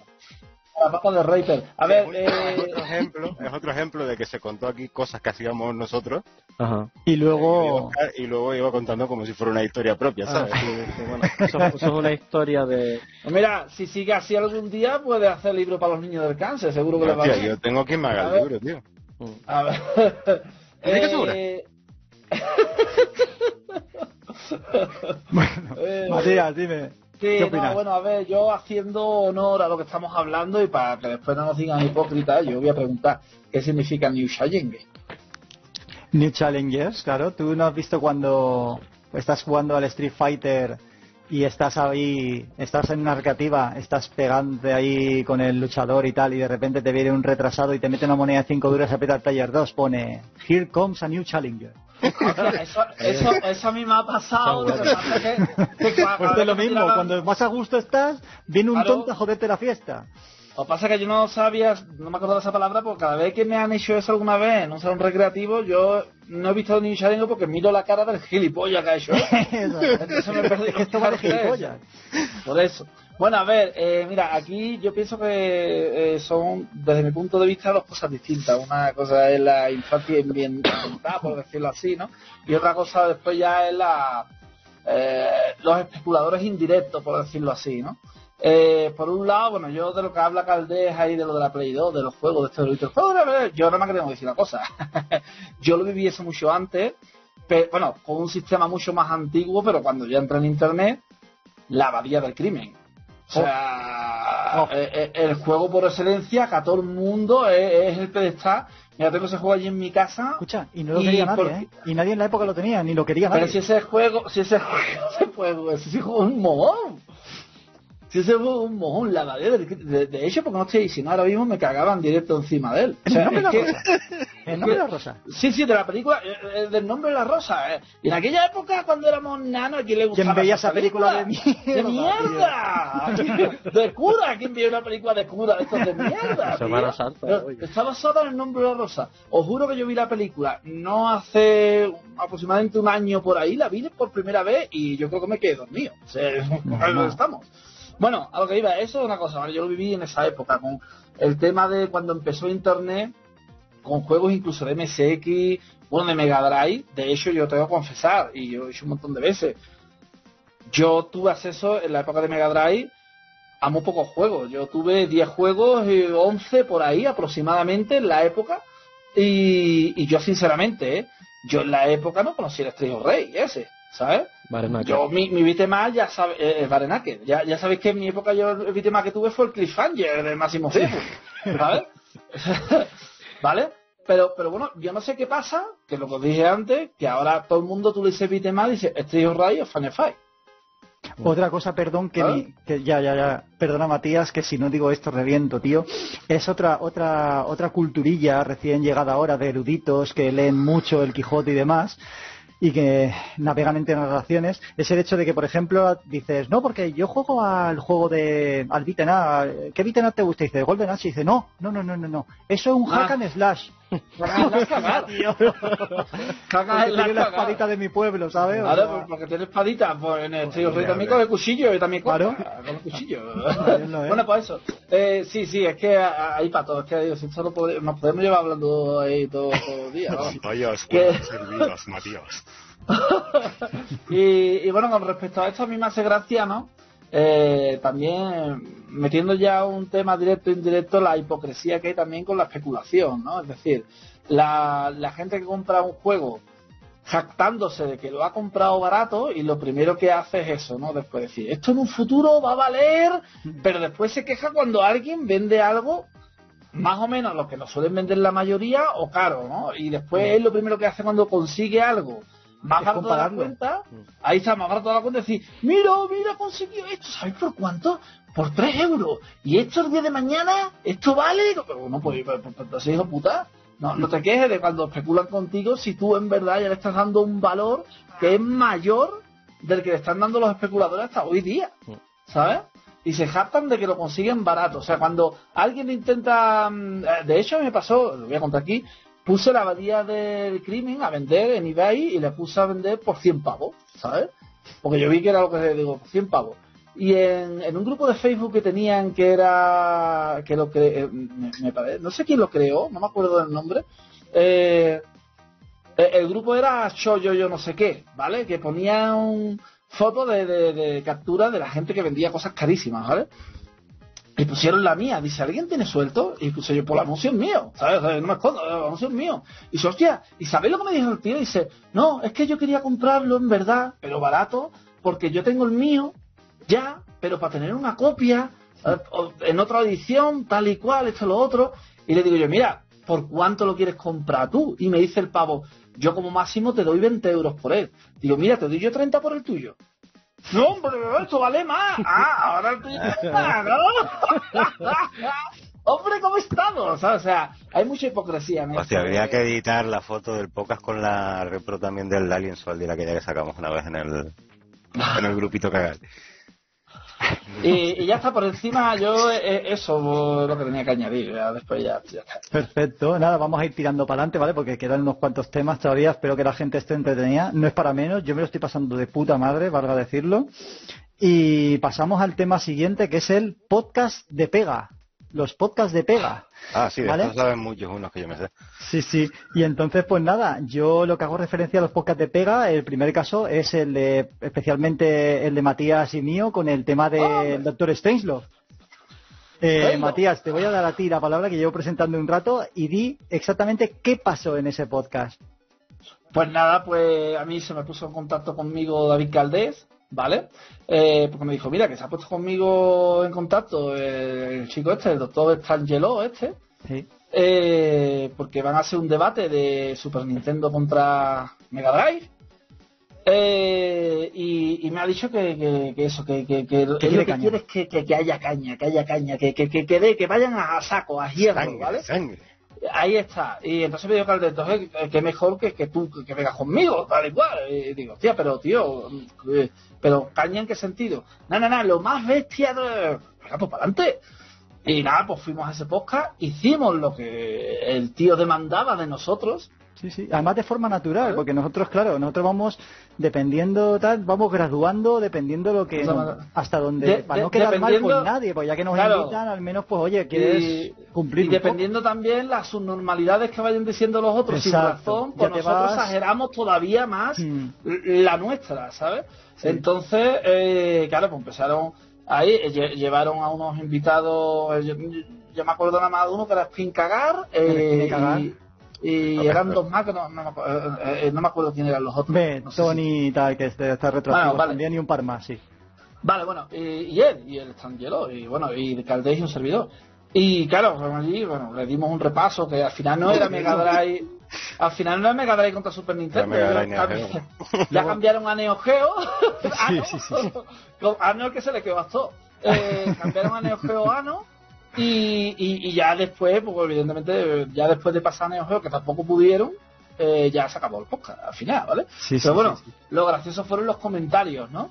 Los comentarios, pues evidentemente, eh, como siempre, bueno, ya Caldé está acostumbrado, ¿vale? Eh, pues siempre, pues en plan, que si el Caldé, que si el Gabe, que si son niñatos de pataleta, los cegueros, que si tal y cual, que si mal educado. Eh, eh, ah, incluso había uno que es que a mí me encanta eso, que se molestó en citar Sí.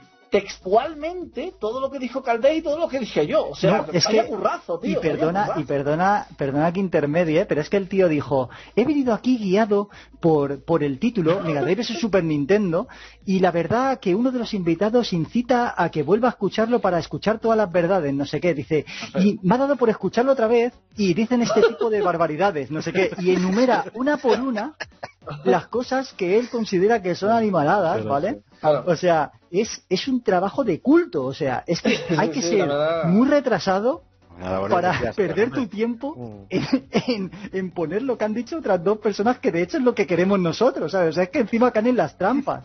O sea, Es que, es que encima somos los que más protagonismo eh, tienen. bueno, de hecho es el único podcast que se escuchó de ese podcast. El único podcast que se ha escuchado de ese canal y el más comentado y, el- y uno de los más vistos, si no el más visto. Sí, digo, Eh, es uno de los mejores podcasts que he escuchado. Ahí está David, que hablo muchas veces por la noche, que me lo pongo antes de dormir muchas veces. Yo me lo pongo mínimo, mínimo dos o tres veces al año. Y para mí es un podcast de- del culto al troleo. O sea, es es cuando tú quieres que algo salga, que vas allí sin expectativas porque dices, bueno, a ver qué nos vamos a encontrar y te Claro, sale el podcast perfecto. O sea, es que es- para mí es el podcast perfecto, el podcast Pero es que tú sabes, me en parte, en parte fue el podcast perfecto. Yo no tenía el placer de conocer a los que estaban allí, pero Mm. fue el podcast perfecto porque a mí me da la impresión de que los que estaban en ese podcast eran del tipo de personas que estamos hablando en este. Sí, sí ¿sabes? correcto, correcto, correcto. ¿Sabes? Es Entonces eh, eh, eh, era facilísimo, si es que sin esfuerzo, tío, es que no, no, no había ni que pensar, ¿sabes? Es que lo ponían tan fácil como si tú a alguien le dices, oye, eh, mm, yo qué sé, mira, yo tengo aquí, aquí no, aquí, el Rulo Row, que me lo compré, no está aquí, el Rulo Row, el Rulo Row, ¿vale? Pues como si tú le dices, tengo Rulo Row, ¿y, y- qué significa Row? Eh, significa rosa, pero no rosa, es amarilla. Y el otro te dice, ¿qué te sabe más? Sí, sí, es amarilla. No, no, amarilla no, es rosa, ¿eh? Y, tú- y el otro te dice, es verdad, es como rosa al final. Tú, no, pues es negra. Es como negra. ¿sabes? Sea, gente que te, la, que te la lleva a donde quiere y, y como te da la gana. Entonces, ya para finalizar, ya no hablo más, perdonadme chicos. No. Eh, claro, los comentarios van, eh, el 99% van por, a saco a por nosotros, eh, a por Caldés y por mí. Y lo- le- le- ya lo que remata la faena es que el señor Strangelove este, en, en varios de los comentarios, Correcto. eh, encima nos culpa a nosotros como que a él se le fue de las manos, se nos- vamos, que éramos, que incon- no que éramos nos culpa. incontrolables, Sí, básicamente. Que, que- que- que no podía, que él va a tratar de no de, de buscar a otros invitados otra vez. Con más talante. Sí, sí, que, que esta Dios, gente. Pero hijo puta, si fuiste, podcast. Si fuiste tú el que nos pediste, el que le pediste Caldés, ¿no? El que le pediste eso, y eso es lo que te dimos. Y de hecho, si tienes el partner, seguro que estás ganando más dinero por ese podcast. Por ese podcast. y, de hecho, y de hecho también es que hasta se, hasta se retrata el mismo, porque hay un momento en el que dice, bueno chicos, veo, veo que, que estáis todos un poquito tranquilos en un momento del podcast, ¿sabes? Y, yo digo, tranquilo que ya llegará la sangre al río, ¿sabes? O sea, es que el tío va demandando y al final, pues lo que hay, ¿sabes? Es que tienes que saber a quién llevas a tu casa. Y... En fin, eso de nada, nada, un podcast que nos salió redondo a Caldés a mí y yo pienso que es que el podcast no es de Stranger Love, no es de Spine Cagar y no de los otros. El podcast en verdad es Caldés. Es nuestro. sí, sí, obviamente verdad. Lo que molan los comentarios. De, de, los comentarios son la hostia. Yo tengo incluso captura. Yo siempre, esto la gente no lo sabe a lo mejor y ya que hablamos de podcast, vamos a hablar en general. Yo cuando veo comentarios de haters que, que, noto cómo se les va la espuma por la boca y la bilis y demás, yo los capturo porque me encanta tenerlos. De hecho, Matías lo sabe, tenemos una colección. Yo tengo, los tengo, yo los tengo capturados y los, y los voy guardando y me voy partiendo el culo muchas veces de los comentarios, porque es que a mí me encanta, tío me encantan los, los, mis haters, es que os amo a todos. Sí, pero bueno, esto da, eh, eh, esto da paso para que la gente sepa en realidad, la gente que escuche esto, que haya oído ese podcast, lo haya visto, si no que vaya a verlo, que sepa que en verdad eh, el Stranger Love, por lo menos en esa ocasión, fue un estafador, un mentiroso y que engaña a la gente, porque pidió una cosa, se le dio con creces y después se pone a favor de los otros, dejándonos a nosotros ¿eh? intentando, intentando, porque me da igual, intentando dejarnos mm. mal a nosotros como si nosotros fuéramos unos haters o yo qué sé. Os llamó para que hicieras eso, ¿no? Un poquito de troleo y tal, diréis caña y, y al final se vendió a los otros. En cualquier caso, recomendamos la escucha, le vamos a dar visitas. Yo espero que de aquí mucha gente se dé un paseo por allí y escuche ese podcast, porque ese podcast, es, digno de escuchar, de verdad. Que y que todo el mundo, pero que todo el mundo que oiga esto y se vaya allí, le ponga un mensajito diciendo que viene de parte de aquí. Claro, exactamente, que luego no se lo vaya a creer. Eso, eso. Encima.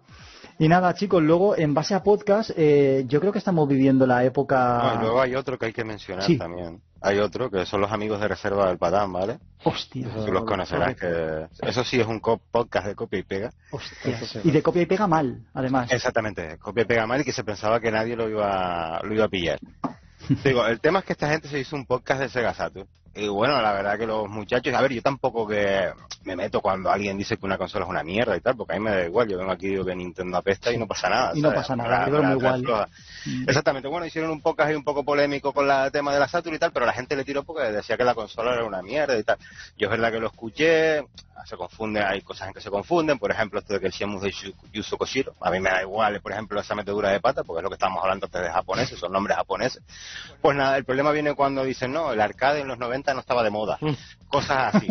bueno, pues nada, el tema, lo flagrante no es eso, ¿no? Realmente, sino que con el tiempo, la presión, pues, porque al final son chavales, ¿no? Pues bueno, pues se ve que esta gente le dieron caña por ahí y dice, venga, vamos a hacer otra vez el podcast de... Hicieron un reboot, un reboot. Hicieron un reboot, un remake. Hicieron un remake de estos que se hacen hoy en día, ¿no? Y tampoco pasó mucho tiempo, como ahora salen cada seis meses, ¿no? Pues nada, pues te pone, yo me pongo a escuchar el podcast y digo, bueno, venga, voy a ver qué, a ver qué dice esta gente, tal. Y me pongo a escuchar el podcast, me pongo a escucharlo, tal. Y yo hay una serie de podcasts que son mis preferidos, sobre todo cuando se habla de Saturn y tal. Intento más o menos pues documentarme con gente y tal. Me gusta escuchar a gente que sepa lo que habla, ¿no? Y bueno, yo el podcast de retroactivo que se hizo de Sega Saturn es uno de los que tengo guardados. Que creo que estabas tú, David, si no me equivoco estaba Saturnino y estaba Juan, Juanza, puede ser. Juanza presentando. Exactamente. Pues tú te pones a escuchar el podcast de reserva de Patán y te pones el del retroactivo al lado y clavado. Es 1-1, es 1-1. 1-1. El remake más fiel de la historia, tío. Lo que pasa es que el suyo es a 60 Hz porque es un poquito más eh, rápido. Exactamente, tío. Exactamente. que, joder, tío. ¿Para qué tú veas? eso, tío? Tenían que estar desesperados. No, pero es que, o sea, que, es que, que, en el minuto exacto, en el momento exacto, porque contra, tú más o menos, si yo, hay pocas que me gustan mucho y me los vuelvo a poner con el tiempo, ¿no? Fíjate tú, hoy en día he dejado yo el tema de los podcasts, ¿no? Pero te conoces exactamente detalles, pues aparte de que lo leyeron tal cual, pero dices, ah, bueno, seré yo, yo qué sé, al final mm, hablar de una consola pues son los mismos tópicos y todos soltamos la misma mierda, ¿no? Pero había dos detalles o tres en concreto que dijeron, hostia, tío, es que no han tenido ni vergüenza de cambiarlo un poco, tío. es una pasada, tío. Yo, lo que os estaba comentando antes, yo creo que estamos viviendo la época de crisis más grande del mundillo del podcast. O sea, yo es que, mira que últimamente quizá dispongo un poquito más de tiempo, léase por el tema de, de COVID y demás, tal, pues oye, hay veces que yo que sé, te da respeto salir, estás más en tu casa, cualquier cosa, ¿no? Y, no sabes a qué echarle mano, tío. Yo estoy tirando de podcast del año 2013 o de por ahí, ¿sabes? Que Club Vintage y cosas de estas, porque es que ahora da vergüenza ajena todo lo que hay puesto y tal. Y por cierto, quería demandar desde aquí eh, una especie de atención, porque yo he ido podcast y empiezan a decir burradas como que el Altered Beast puedes luchar contra el monstruo de cada fase sin tener que transformarte en el en, en la bestia, ¿vale? O sea, son cosas que, digamos que son mm, ni siquiera de primero de GB, o sea, es que estamos hablando de parvulario, es decir, o sea, si tú no eres capaz de hablar de un juego o te, yo que sé, te llenas la boca al hablar de un juego y resulta que ese juego que dura 15 minutos de reloj, ¿vale? De reloj, 15 minutos cuesta pasarte el, el Altered Beast, ¿vale? No han sido capaces de jugarlo en Mega Drive 15 minutos, ¿eh? Porque si dices que es un juego de, de 4 horas, dices, vale, vale. Pero un juego de 15 minutos y cometen el fallo más grande que se puede permitir en el propio juego. O sea, es que no lo han jugado. Están hablando de un juego que no han jugado.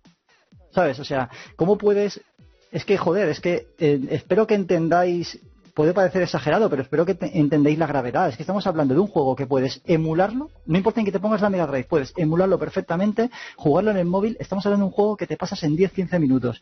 Y no han sido capaces de pasárselo. Y dicen las burradas que están diciendo, pero ¿qué tipo de credibilidad te da un podcast como este? ¿Sabes? Entonces, claro, yo evidentemente ya no le he dado ni la segunda oportunidad. Yo fui a escuchar aquello, aquello es como si me clavara, vamos, como si me estuvieran arrancando la piel a tira, ¿sabes? O me estuvieran quemando vivo. O sea, es que eso era una cosa que dices, ¿pero qué haces? Claro, yo solo cogí, lo quité y lo borré enseguida y, lo y me desuscribí y, y, vamos, porque no me deja bloquearle el iBox, porque si no hasta lo bloqueaba. ¿Sabes qué te digo? O sea, es una vergüenza, causa vergüenza ajena. Entonces, mucho cuidado con este tipo de podcast también. La, pena, la pena también, Calde, ¿sabes qué pasa? Que al final estas cosas las hacen podcasts que mm, en muchos casos ya tienen algo de renombre, algo de popularidad y, da igual la barbaridad que digan, que mm. al final eh, es lo que te digo, lo que dije antes. Al final el problema ya no son ellos, al final es la gente que encima les da la razón. Entonces, eh, no, no, sí, porque lo, ha dicho este, que es un erudito, lo ha dicho este que lee muchos libros, o este que los escribe, o lo ha dicho tal, ¿sabes?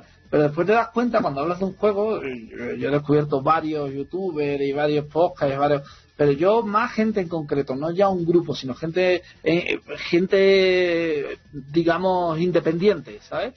que habla de un juego que yo me he mamado bastante, ¿vale? X, da igual, no uno en concreto, sino de varios, y ahí es cuando te das cuenta de decir, de que no, has jugado. No, lo has jugado, tío. Exactamente. ¿Sabes? O sea, es que aparte, yo, perdona que, me reitere y vuelvo, eh, cuando vas con el personaje de Altered Beast, sabéis que tiene tres transformaciones cogiendo tres orbes de los, de los lobos blancos. Vale, perfecto. Entonces tú coges y, tú vas bien. Si, por ejemplo, llegas a, la parte, digamos, del scroll en la que aparece por primera vez el monstruo y no estás transformado en bestia, el monstruo que te aparece con la túnica, que, es igualito a Sassel, ¿sabes? Pues te aparece ahí con los rayitos. Sí, sí, sí. Vale, perfecto. Si tú, no llegas, si tú no llegas transformado en bestia, el Sassel se va y vuelve más tarde. ¿Sabes qué te digo? Y hasta que tú te transformas en bestia no se convierte. Entonces es que es que de una gravedad tremenda. Es que no, es que yo he hablado de 15 minutos, pero es que basta un minuto y medio, que es pasarte la primera fase, ¿sabes? O sea, es vergonzoso, de verdad, ridículo. Por otro lado, eh, también luego hay otros podcasts que también son los típicos que se tiran dos horas y media hablando para decir, luego te hacen un Mega Drive Super Nintendo y luego la conclusión es, las dos son buenas. ¿Sabes qué te digo? O sea, es que es que, o sea, si me estoy tragando un Mega Drive y Super Nintendo para que me deje argumentos sobre cuál es mejor que la otra. Entonces, si al final dice, es que las dos son muy buenas, pues eso de qué sirve. es la tónica habitual, ¿no? El equilibrio, políticamente el correcto. el equilibrio si te posicionas en un extremo u otro, está mal hoy en día. Exacto, te va el equilibrio te va a llevar siempre al éxito. Mm. Entonces, lo que pasa? Depende, de la ambición que tú tengas. Yo es que pienso que hoy en día eh, tira mucho el, popu, o sea, el populismo, el ser también a la vez popular y el dinerillo, ¿vale? Mm. Entonces, si hablas mal de una y bien de la otra, pierdes a gente que no va a estar de acuerdo contigo. Entonces, ¿qué pasa? Eh, si se dais cuenta, por ejemplo, Volvo en su día subió un vídeo, se llamaba Caca de la Vaca, que era hablando mal de un juego de Mega Drive. En esa ocasión fue del Toki. Eh, y ese vídeo que ha pasado al final, a medio plazo, corto plazo, lo borró. ¿Por qué? Porque se dio cuenta de que hay gente que disfruta y le gusta ese juego. Con lo cual, si habla mal, toda esa gente que te sigue se te va a echar encima. Bueno, es que hay gente que cree que es mejor que la recreativa, inclusive. Exactamente, es que es distinto. Y tú Mm, puedes es disfrutar uno y puedes diferente. disfrutar, y, y Mm. puedes disfrutar el otro. Entonces, ¿qué pasa? Que, que, que, claro, tú sabes que si te siguen mil personas, a lo mejor en un 50-50, o sea, un, un 500 pueden estar a favor de la Super Nintendo, que son los maricones, y después 500 pueden estar a favor de la Mega Drive, ¿vale? Entonces, ¿qué pasa? He imitado un poco lo que hacíamos en el podcast, ¿vale? Sí, sí, sí, sí. sí. Eh, entonces, ¿qué pasa? Que esos 500, eh, si tú, si la ganadora es Mega Drive, pues evidentemente los de Super Nintendo, a lo mejor hacer lo que ustedes habéis dicho, ¿no? Pues te dejo de seguir, te bloqueo, y la mierda, ¿sabes? Sí, sí, sí. y eso no les conviene. Entonces, eh, todo el mundo es maravilloso, todo el mundo es rosa, todo el mundo es fabuloso, y juguemos a todos, como hablamos al principio, a, jugamos a todos, aunque no tuvimos nuestra infancia ni mierda, pero tuvimos las dos, todos los juegos de, de los eruditos, todo- y todo es maravilloso. hay mucha gente que necesita el sentimiento ese de pertenencia a un grupo, ¿sabes? Es así. Sí. Y al final, a ver, ah, jugar yo juego a muchas cosas. Yo cuando he sido chaval y tenía las tiendas de juegos donde podía probar los juegos pagando eh, y los alquileres y demás, pues joder, yo jugaba a todo tipo de máquinas, porque de hecho a mí lo que me gustaba muchas veces, aunque mi consola favorita es y era la Mega Drive, yo siempre me ha interesado ir picando por ahí para descubrir cosas nuevas, cosas diferentes, ¿vale? Entonces eso implica también Super Nintendo, Nintendo, en fin, cosas diferentes. Pero es verdad que, que si veis eh, el reflejo de la sociedad también se ve en los podcasts. Eh, Bueno, de hecho es que es que va casi unido. Fijaros que hoy día lo que se lleva es el quedar bien, o sea, no puede posicionarse. Entonces, yo sin embargo soy una persona que creo en el posicionamiento, ¿sabes? O sea, a mí me va a llamar más la atención un tío que esté posicionado que un tío que viva continuamente en la ambigüedad. ¿Sabes qué te digo? O sea, que es que al final eh, la gente que tenemos así una personalidad más marcada y demás, pues somos somos menos cada vez. Es decir, la sociedad lo que refleja es esa ambigüedad y, y ese bienquedismo asqueroso que, que es lo que nos está llevando a, a- a lo que es hoy día la sociedad, una, una comuna de falsos. Sí, apariencia solo, es verdad. Y luego te van de que todo el mundo respeta ¿no? la libertad de expresión y luego somos todos. Exactamente, luego la gente se da golpes en el pecho Si la libertad de algo expresión y luego cualquier cosa que digas es condenada. Exacto. O sea, es que no puedes decir nada, no puedes Exacto. posicionarte. La posición, el posicionamiento está prohibido en la sociedad de hoy día. Exacto. No se puede posicionar nadie. Entonces, eh, creo que tenemos que hacer un poquito más de autocrítica todos en general en ese sentido, ¿sabes? O sea, pero bueno. Eh, por eso digo que este podcast viene a salvar un- no solamente el mundo del podcast, viene a salvar el mundo prácticamente, el mundo del videojuego sin Claro, duda. es que en las redes ha cambiado. Esperemos que la gente deje de pagar psicólogos y con ver este podcast se cure, básicamente. Se tire por el balcón, que no pasa También, nada. ¿eh? No ser Nintendero. Pues está. Pues sí. pues- No, pero tú te has fijado cómo cambió YouTube, que al principio todos entraban, tenían un discurso, o era como, o eres del Barça o eres del Madrid, algo así. Hoy en día es, las dos son buenas. Sí, sí, sí, sí. y ya está. Hoy en día hay que moderarse, hay que intentar captar a... Si te gustan a los videojuegos, te gustan todas las consolas. Te gustan todas las.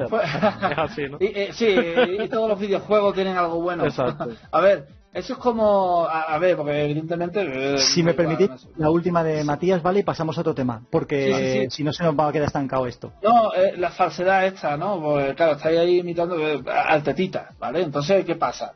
Que después son muy falsos. Después son muy falsos, ¿por qué? Porque después te lo ve por Twitter, o sea, son bien quedas en su canal, pero después te lo ve por Twitter y en cuanto le dicen lo más mínimo, Reparten estopa. ¿sabes? O sea, De verdad que de verdad, verdad. ¿sabes? O sea, son, tío. son gente, o sea, es que eh, yo para mí que, que esta gente si, si por- porque saben que tienen cárcel, si no serían asesinos, tío.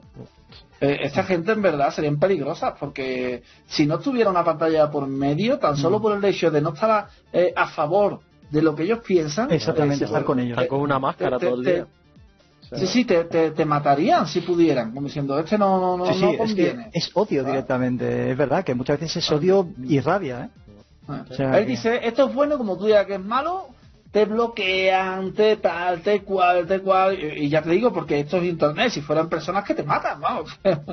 En fin. Bueno, en fin, chicos, pasamos al siguiente tema si os parece bien, ¿vale? Hablando de, de odios y de cosas, ahora vais a ver aquí lo de la gente. Bueno, el siguiente capítulo es los coleccionistas de Neo Geo, ¿vale? Con CS y Neo Geo, ¿vale? Que hay que pronunciar las cosas bien. Bueno, para mí, como viene titulado, para mí son el, son el cáncer de este mundillo principalmente, ¿vale? Son inflacionistas, se creen de la alta aristocracia por coleccionar juegos de una consola que no tuvo prácticamente nadie, ¿vale? Creen que hay que hablarles de usted por el hecho de haber coleccionado de Neo Geo, ¿vale? Eso es una cosa que a mí me, me, chirría bastante. Parece que para ver una colección de un coleccionista de Neo Geo, parece que hay que pedir audiencia al consulado de su planeta, porque es que, claro, o sea, es como, como eh, es que fulanito tiene, el, eh, tiene casi el set de Neo Geo, oh, ¿y, por qué no publica fotos? No, eh, cuidadito con las fotos, ¿eh? que las fotos, el flash puede, puede, dañar la portada, ¿eh? Entonces, entonces cuidado, cuidado que pierde color, ¿eh? En los museos no dejan echar fotos con flash. Exactamente, por eso te lo digo. O sea, y son gente que básicamente se alimentan de la impresión de los demás, ¿vale? O sea, el, oh, oh, ese les da energía, ¿sabes? Mm. Es como cuando Goku hace la bola universal, pues él hace la bola universal de los ¡Oh! ¿Sabes? Se va llenando ahí, tal. Hace la Genki bola esa de mierda. Vale. Pues son los Florentino Pérez del retro. Creen que está un escalón por encima por coleccionar esta consola. Eh, en este caso, yo tengo una anécdota concreta que he visto en un podcast hace poco, en un podcast, bueno, un videíto de estos de YouTube y tal. Eh, y nada, resulta que, por ejemplo, el vídeo, si no me equivoco, no me dejó ningún detalle, ¿vale? Porque me dio bastante asco y, claro, perdido en mi propio asco y en mi propio, no sé, mi propio asco, ¿vale?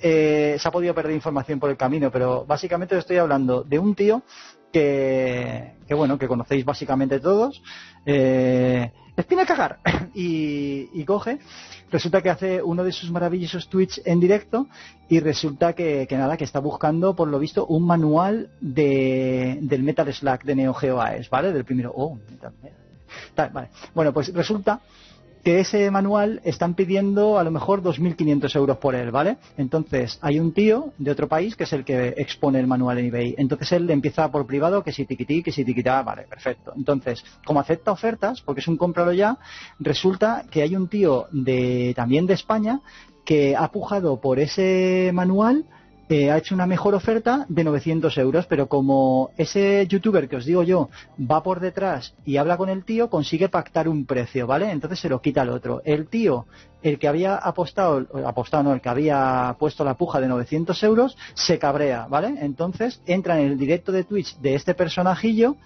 y le dice, soy el que ha pujado por el manual, eh, quiero hablar contigo en directo. Y coge, y claro, más morbo, ¿sabes? Todo esto si no es un montaje, claro. Lo, le llaman por teléfono y lo pone en altavoz. Y coge y dice el nota, dice, yo soy el que he pujado 900 euros por el tal, no sé qué, me lo han levantado, no sé qué, no sé cuántos, tal. Y le dice el personajillo en cuestión, le dice, pero ¿qué pasa? ¿Te pasa como a mí que tienes el, el Metal Slack sin instrucciones y quieres terminarlo? Y dice el nota, no, es que quiero comprar todas las instrucciones que pueda del Metal Slack para ser el único que las tenga y que los demás coleccionistas no puedan terminar su colección. Ojo, ¿eh? Ojo de lo que estamos hablando, ¿eh? A día de hoy. Inflacionistas son mafias, ¿eh? Mafias de la inflación. De, de la inflación. No sé si habéis, habéis quedado con la historia, pero es muy grave, ¿eh? O sea, es para que no pueda terminar otras personas la colección, así su juego, su colección es más exclusiva todavía. ¿Vale? Ah, Vergonzoso. El mundo de Neo Geo es un mundo asqueroso y vomitivo. O sea, es, es, es lo peor. O sea, es, es, es no sé, es eh, lo, peor que os podéis imaginar a nivel de postureo y basura y dinero mal tirado y, no sé, y, reírte en la cara del otro. Es una cosa asquerosa. Menos mal que yo nunca he coleccionado. Tengo cuatro juegos de mierda Neo Geo, tengo dos Neo Geo. Gracias a Dios eh, me compré una en el Cash Converters por 10 euros completa en la época buena del Cash Converters y es básicamente lo que tengo de Neo Geo y me he gastado muy poco por los juegos, la verdad. Eh, no entiendo mucho este mundillo y me gustaría que reflexionáis al respecto. Eh, en este caso, perdonar el orden. Oscar. No, no, yo la verdad que esta historia me, llegó un poco por el tema de los grupos estos de, Telegram y tal, de videojuegos y tal, pero sinceramente yo no le había prestado atención porque no es, que prestar atención también es culpa nuestra. No es un contenido que me guste, siempre te lo he dicho. Mm. Este tipo de rollo de compras, precios, tal, no es un mundo que, me guste demasiado, ¿no? Pero sí entiendo que, bueno, que haya gente que le llame la atención por el tema este de que es verdad, eso sí es cierto, ¿no? Que hoy en día vas a intentar comprar algo de retro y es imposible. Son precios alucinantemente caros, ¿no? Y, Pero, no sé, es que eh, me parece muy feo, bueno, tanto una parte como otra. Yo, yo he visto un montón de gente que, como bien dice David, hace, se le sube el ego cuando habla de Neo Geo, como que eso es un sistema superior, y cuando hablan de Mega Ah. Drive o Super Nintendo, etcétera eso era una mierda comparado con Neo Geo, lo mejor es el elitismo, la cúspide del retro, lo mejor, no se puede aspirar a más nada, y todo el mundo que colecciona ese sistema se conocen entre ellos. ¿no? No sé, opinar sobre, sobre lo de un manual que se especula no me da igual porque sinceramente no colecciono eso, ni lo voy a coleccionar en mi vida.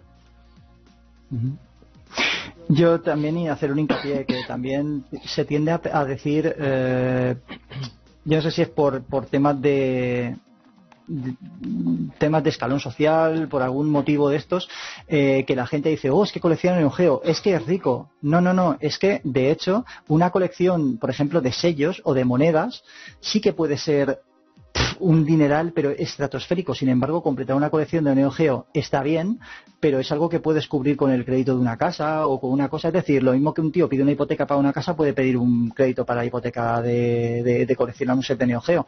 Pero sin embargo, coleccionar todos los sellos del mundo, eh, eso te llevaría toda la vida por delante y dinero, vamos, o sea que hay tipos de colección y tipo de colección y la de los videojuegos no es precisamente la más cara. Entonces no limitemos a decir, es que este tío es rico porque colecciona Neo Geo, no tiene nada que ver, ¿sabes? Que te digo, hay gente que, que tiene 40 años, eh, tiene un puesto por ahí de trabajo enchufado por los padres, vive con los padres eh, y pues nada, no tiene gastos, no tiene nada y entonces puede invertir su dinero en sus caprichos, básicamente. Mucha gente es de este estilo. Eh, Matías. Pues a ver, yo para empezar, la historia tan concreto que, que has contado, a mí en verdad, eh, no digo que no existan, pero esta en concreto me parece trola para atraer audiencia, ¿vale? Esta en concreto, ¿vale? Eh, pero gente así sí que yo conozco, es decir, yo he llegado a conocer colegas, pero desde pequeñito, y no solo con la Neo Geo, ah, no, que mm, compran algo y, y- y desean que no haya más para ser lo uni- lo- los únicos que las tengan, ¿sabes?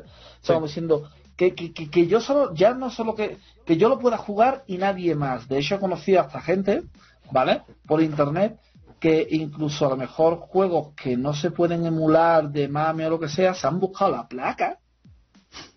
La placa para decir yo lo puedo jugar y tú Y no los demás no, y no lo voy a, li- y no lo voy a liberar. Mm. Exactamente. Eh, ¿sabes? O sea, gente así hay en todos los ámbitos. Pero en este sentido de Neo Geo Ano, tal y cual y todo el rollo, la verdad es que se ha montado una película por una consola que ni tuvieron. Y, y, y después, y eso sí que no la juegan, tío, porque, a ver, cada uno puede jugar como hemos dicho todo, todo, todo, todo, todo el podcast, ¿no? Eh, donde quiera, como quiera y como le dé la gana, mientras disfrute, allá él. Pero, ¿qué pasa? Se gasta un dineral y después cuando hacen, porque claro, lo sabemos, esto lo vemos todo en gente que emite, que tal, entonces no, no nos fijamos más en esta, en esta gente, ¿no? Y después cuando juega para los directos y eso, evidentemente, pues lo emula. Mm. Eh, entonces, o sea, te has gastado ese dineral, como dice Caldés, pues para lo mismo Por que el tiene elitismo. una- ahí está, y para lo, mira, uno que colecciona sellos, como has dicho, se gasta un dineral y el sello es para tenerlo. Sí, y, y ya y está. para verlo también. Pero, o sea, eh, y, y para verlo, lo tienes, lo ves. y te- eh, pero un juego que no vas a jugar eh, es igual que los que compran los juegos y no los desprecintan. mm, Exacto. Eh, tú quieres saber, como dijo antes Fer, si eso dentro de cinco años funciona, no funciona, si tiene modo por dentro, si lo abre y en vez de, de un cartucho hay una mierda. ¿sabes? Correcto, O sea, ojalá. Entonces, Yo creo que al final la conclusión con lo de Neo Geo es que la gente no está comprando un juego, está comprando notoriedad, no, nada más. yo Exactamente, yo, tal perdón cual. por el desconocimiento, yo de Neo Geo no tengo ni idea, ¿no? Evidentemente conozco los juegos, pero sobre el tema de coleccionismo no sé. Pero sí he notado que hay gente que se compra repros, no sé si son de propios cartuchos de Neo Geo, pero que le salen 200, 300 euros y también se venden. Correcto. ¿Por qué Sí. hacen esto? O Las sea, repros de Neo Geo son, son O caras. sea, que son cartuchos mm, reales que les han cambiado los juegos dentro o qué es exactamente? Sí, o sea, que le cambian el, chip, eh, el chipset, Ah, vale, vale. reprograman EPROMs y tal, y luego las, las pone además con MVS como hay como hay similitud y tal, ¿sabes? Pues se Oye, arreglan no sus saque- historias. pues yo que te diga, como, como no saquen el traga manzana en Neo Geo, yo no. ¿No? O, o el Aomomi, el Omumi, ¿eh? El Mumi, el Mumi. El Omumi también mola. Fer, perdona que no te había dado la palabra. ¿Querías añadir algo más? No, nada de eso, vamos a ver. A mí, por ejemplo, principalmente el tema de Neo Geo nunca me ha interesado. Porque, bueno, yo creo que os lo he comentado alguna vez a alguno de ustedes, que yo, por ejemplo, cuando me daba por comprar algo, compro cosas, son cosas que yo quería de cuando era un crío. O cosas que no pude jugar, es verdad que con el tiempo pues vas cogiendo cosas que pues que no conociste, ¿no? Y que contra, te dan curiosidad y tal, y las pillas. Pero yo qué sé, Neo Geo, la podía haber, se me han cruzado Neo Geos en el camino todavía cuando eran baratas y yo sinceramente es que nunca me han interesado porque no fue lo que yo viví.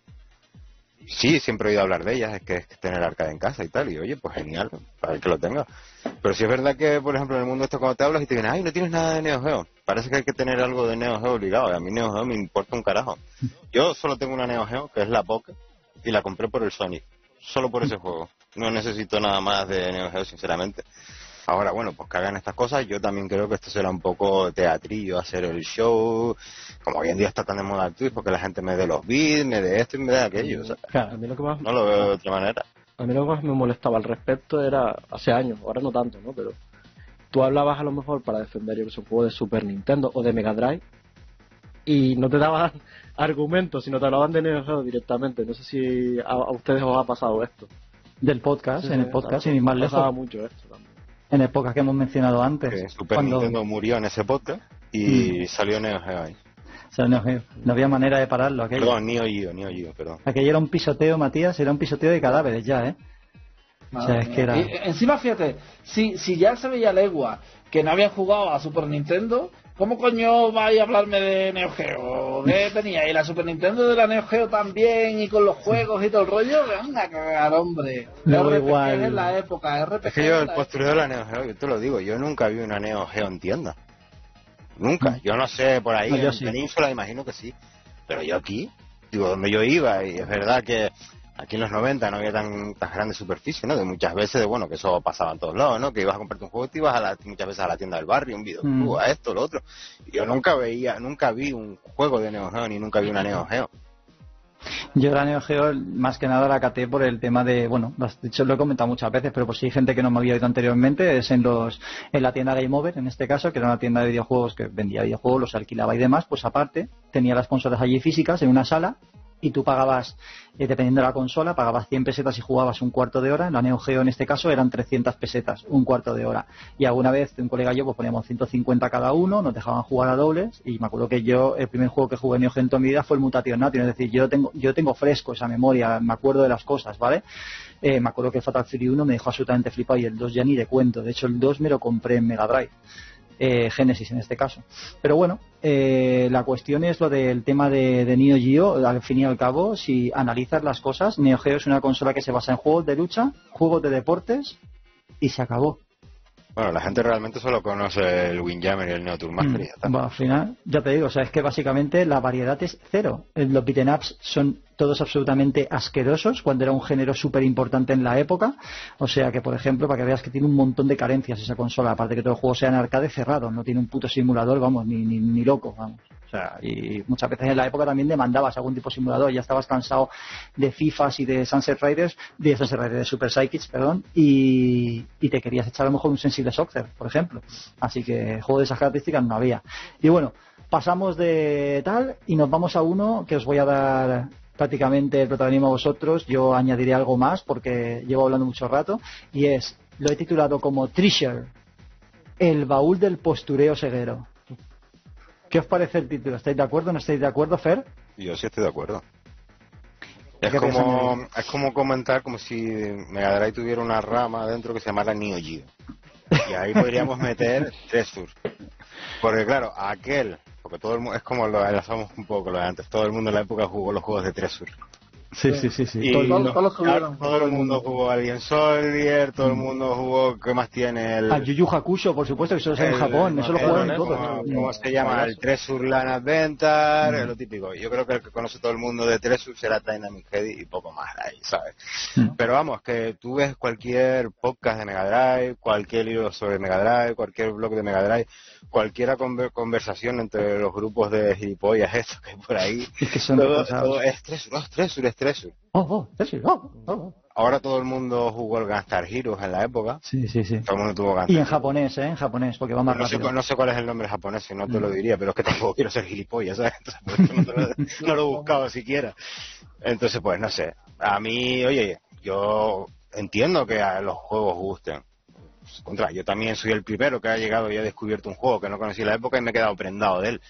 Ahora bien, hablar con, con, una autoridad y decir que poco menos que yo ese juego lo jugué en la época, que sí, sí, sí, sí, yo tuve todo el catálogo de Tresur, yo lo tuve todo y poco menos que me reducen lo que es un catálogo como el que tiene Mega Drive con toda la variedad de géneros y juegos que tienen, lo reducen a una compañía, que es lo que hace muchos de estos sujetos. ¿Oscar? No, no, sí, sí, estoy totalmente de acuerdo con lo, lo, que ha dicho aquí mi hermano, ¿no? Aparte, a mí el Gunstar Heroes me parece una puta mierda. Paso. A mí, sí. por ejemplo, el Gunstar Heroes, mira, yo llego a apreciarlo, digo que es buen juego. Pero Alien Soldier a es mí, un buen Alien juego, Soldier pero... no me gusta, por ejemplo. Y me lo he terminado el juego y no me, no me gusta. El juego del pollo, tío. Exacto. Sí. Y no sé, hablan maravillas de los juegos que, a ver, yo entiendo que tengan su calidad. Pero es eso, ¿no? Se fija. Es eh, cada grupo de retro, blog de retro, vídeos de retro, es todo el rato Tresur, Tresur, Tresur, tío. Y hay mucho, Es que- hay vida más allá de Tresur, ¿sabes? Es que el argumento de Treasure en Mega Drive es como los RPGs en Super Nintendo, es lo mismo. Sí, exactamente. Es clavado, es paralelo, tío. Y aparte, cuando empiezan con lo de la cajita mágica, la cajita mágica, cuando empieza con las tonterías, porque hay un cubo de mierda abriendo, es que de verdad es que son tan ridículos y tan asquerosos, dan tanta vergüenza ajena y tanto asco, que es que de verdad que Ahora es que... todo el mundo jugó también, ya te vas a Saturn, todo el mundo jugó el Radiant Silver Gun, sí. todo el mundo jugó Icaruga, el Icaruga, toda esta, esta mierda de juego. Mira, te fijas, el Treasure, tío, parece más una compañía de comida rápida que de... El Bangallo, Que ¿no? el- También es de Tresur, creo. Bangallo, sí, de Drinka, sí. Pero que te digo que, que al final parece más una empresa de comida rápida que de, que de videojuegos, porque, tío. Te pones a jugar y tienes el juego del McDonald's y el juego del Kentucky Fried Chicken, el del Alien Soldier ese. ¿sabes? Al final, no sé, tío, una cosa muy, muy rara y muy patética. Y el Gunstar Hero es un juego que me parece un juego bien, normal, no es un juego malo, el Gunstar Hero. Pero es que, no sé, tío, a mí me aburre ya, tío, el es Gunstar Hero. ese es otro, ese es otro de los juegos con los que te intentan adoctrinar de si tú quieres saber Mega Drive, tienes que jugarte el Gunstar Hero. Sí, a sí. mí no me gusta Gunstar Hero. A mí ya más que hablen de la compañía, lo que me molesta son las opiniones que son copiadas unas de otras, ¿sabes? A mí me gusta más el Roll, el Roll to the Rescue que Gunstar Hero. Mira, ¿qué te quieres que te diga? Juego, a mí me gusta el elefantito. El del elefantito. Mucho más, Loti fan. Tío, Tiene trompa. Oscar, dime. No, no, no, eso. Quería decir que, que lo que estaba comentando, ¿no? Que más que, que me saturen hablando de esa compañía, que bueno, puedo llegar a entenderlo, es eso, las opiniones, que sean todas iguales unas de otras.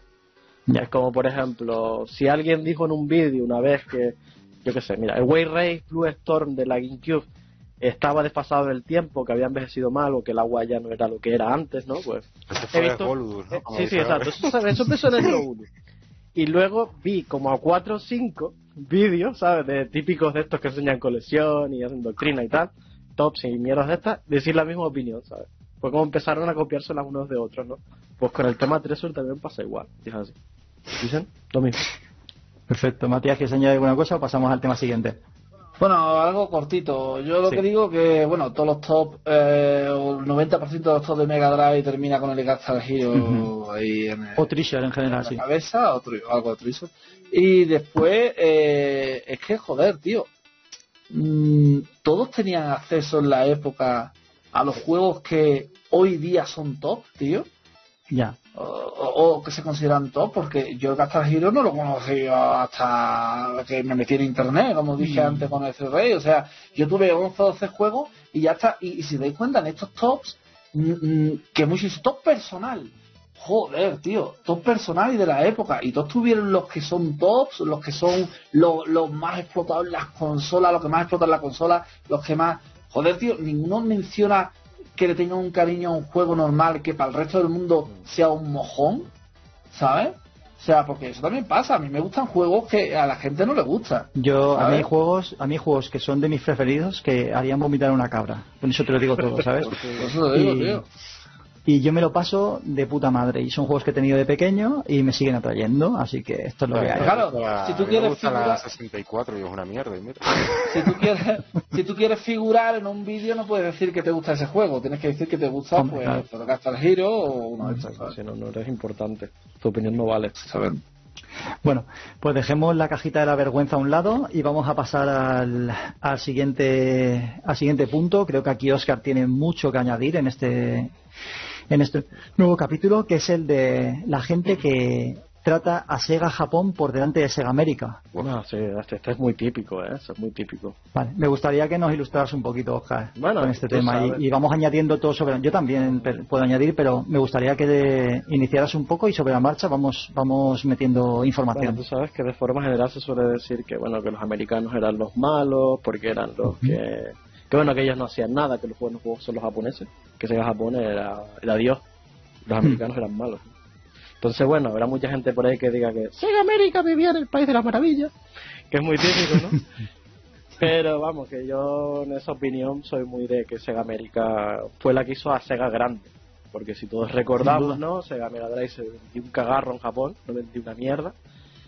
Y gracias a los americanos, con su forma de hacer las cosas, su publicidad, su marketing, sus anuncios televisivos, llevaron a la compañía a lo más alto. Sí es cierto que, a ver, luego fue un parte en parte, ¿no? De que Sega Japón y Sega América, pues, ya en la época de Saturn se fuera todo al traste, pero sin Sega América, Sega no, no hubiera llegado a nuestros hogares, lo más probable. Y sería como una PC. Engine de estas, y menos incluso, porque la PC Engine vendió más en Japón. Así que Yo me, jode, solo me molesta mucho ese tipo de comentarios. Yo solo diré que todo el mundo que suelta esos comentarios tendría que comerle los huevos a Tom Kalinske. Exactamente. Porque gracias a Tom Kalinske tienes muchos juegos que llegaron aquí a Europa que de no ser por la, el impulso de Sega América no La expansión americana.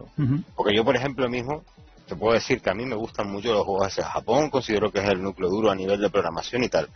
Pero los que supieron vender la Mega Drive y los que venden, me trajeron la Mega Drive aquí, con un catálogo muy amplio, porque si no nos hubiéramos comido una mierda, fue Sega América, no fue Sega Japón. Si es por Sega Japón, se hubieran quedado allí y ya está. O sea. Y recordemos, Bueno, recordemos, sí, no, hubiera vendido en Brasil y demás, eso sí, pero aquí. Pues recordemos movimientos de innovación, ¿no, Oscar? Como podría ser, por ejemplo, a ver, aunque fueran mejores o peores cosas, pero, eh, por ejemplo, la innovación con el Sega Activator, o sea, la, la- el buscar permanentemente una evolución, el Sega VR, los cascos de realidad virtual, el Sega Channel, en este caso, ¿vale? Que era la posibilidad de poder alquilar durante un tiempo por- eh, juegos por cable a través, bueno, y por supuesto no olvidemos SegaHit.net, Oscar. Exactamente. Era eso. Son ¿no? plataformas eh, completamente innovadoras para la época, todas creadas por, por el núcleo duro de Sega América. Exacto. Era mucho la política esta de Tom Kaninski, de las maquinillas de afeitar, ¿no? De perdemos dinero con las consolas, pero lo ganamos con juegos y periféricos, ¿no? Sacaron todas estas cosas como el Activator y tal, que hay mucha gente que puede decir que era una mierda, pero oye, ahí está, hay que hacerlo, era hay que innovar y Pero después, después Nintendo te saca el Nintendo Labo. Sí, cartón. Nintendo Nabo. Exacto. O un despertador para la Switch. un, desperta- un despertador por 10 pavos que, ojo, pones el reloj a las 6 de la mañana, pero como te acuestas a las 10 no te va a sonar porque la batería se acaba antes. Tienes que dejarlo enchufado. Y Exclusiva. tal y como está el precio de la luz, cualquiera, cualquiera se mete en esas. En fin, al final eh, no mentiremos si decimos que los japoneses al final siempre tuvieron envidia de los americanos, Eso- eso eh, no de cómo gestionaron el mercado y cómo consiguieron impulsar una consola que ellos tenían prácticamente muerta en Japón. Además, En- se comportaron como unos acomplejados con Nintendo. En Sega América fue todo lo contrario. Sin duda. Mm. Eh, Sega América es la que supo, supo darle en la frente, con una cuota de mercado que superaba el 90%, consiguió darle la vuelta Exacto. Y ser la auténtica dueña de- del mundo occidental. Sí, señor. Y esto todo es objetivo. Sin duda. Es que la realidad solo hay una. Luego están las suposiciones, pero estos son realidades. Ah, verdad, es cierto que a ver, te puede gustar los juegos de Taikan de, de de Yu Suzuki y decir, coño, el tío es un dios, porque lo es, ¿no? Pero que todo lo japonés sea mejor que el americano y que el americano se quede ahí como si no Por hubieran el hecho hecho de ser americano o básicamente por ser occidental. Exacto, O sea, exacto. es que al final- reniegas hasta de lo tuyo, tío. Sí, O sea, sí, lo sí, más parecido a ti son los americanos, no son los japoneses.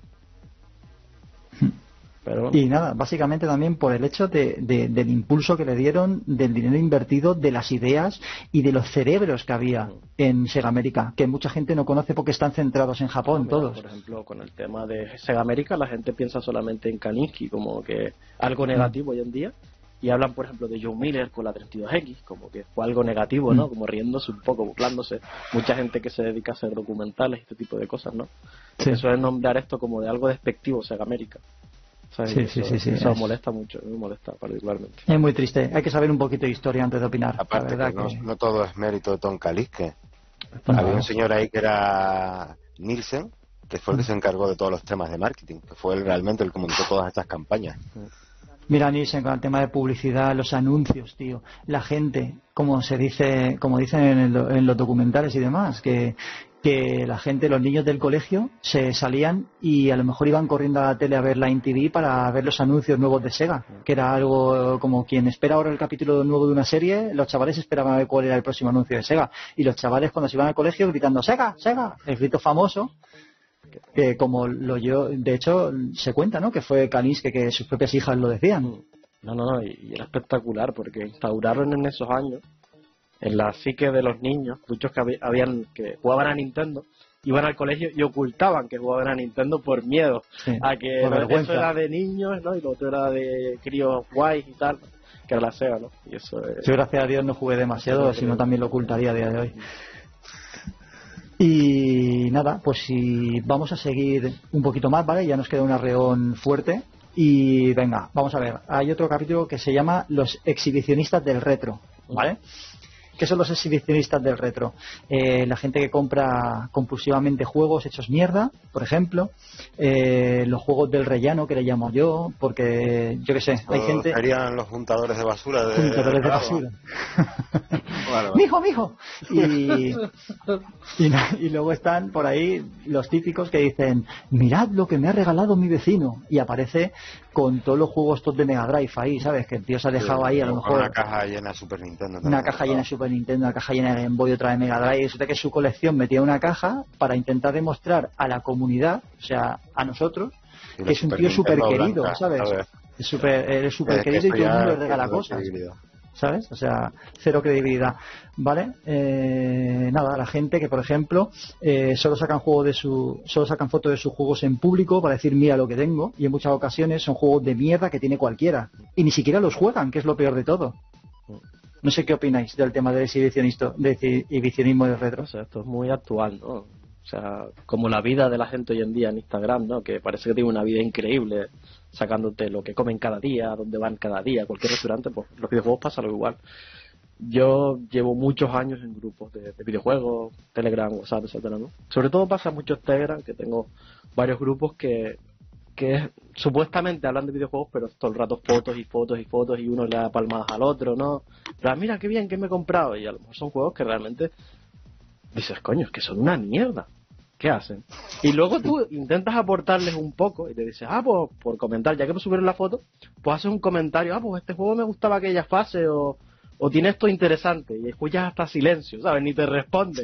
Como no tengo ni puta idea de lo que acabo de comprar, ¿sabes? Y Si no tú- saben tú ni de qué esperas va. feedback, tal, y dices, bueno, ya que tal. Pero no hay nada, ¿sabes? No hay nada. Y simplemente no hablan de videojuegos, sino te hablan de, mira, este juego está especulado, es caro, es difícil de ver, mira, lo conseguí a tal precio, ¿sabes? Y eso es triste Sí, porque no, al final para mí eso no es videojuegos.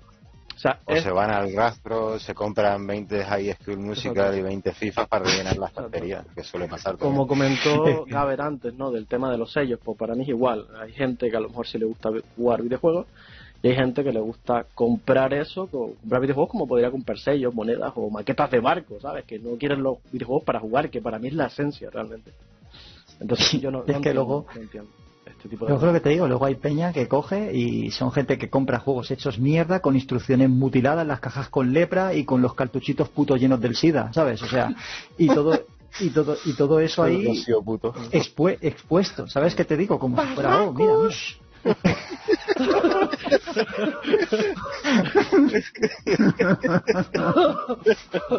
Hostia, tío. Chicos, Pero y, lo peor y- Sí, dime, dime, Matías. Luego No, no, no, eh, di- digo esto para por si, por si acaso, por si tiene que cortar hoja, que yo que voy a salir ya, si nos importa, ¿vale?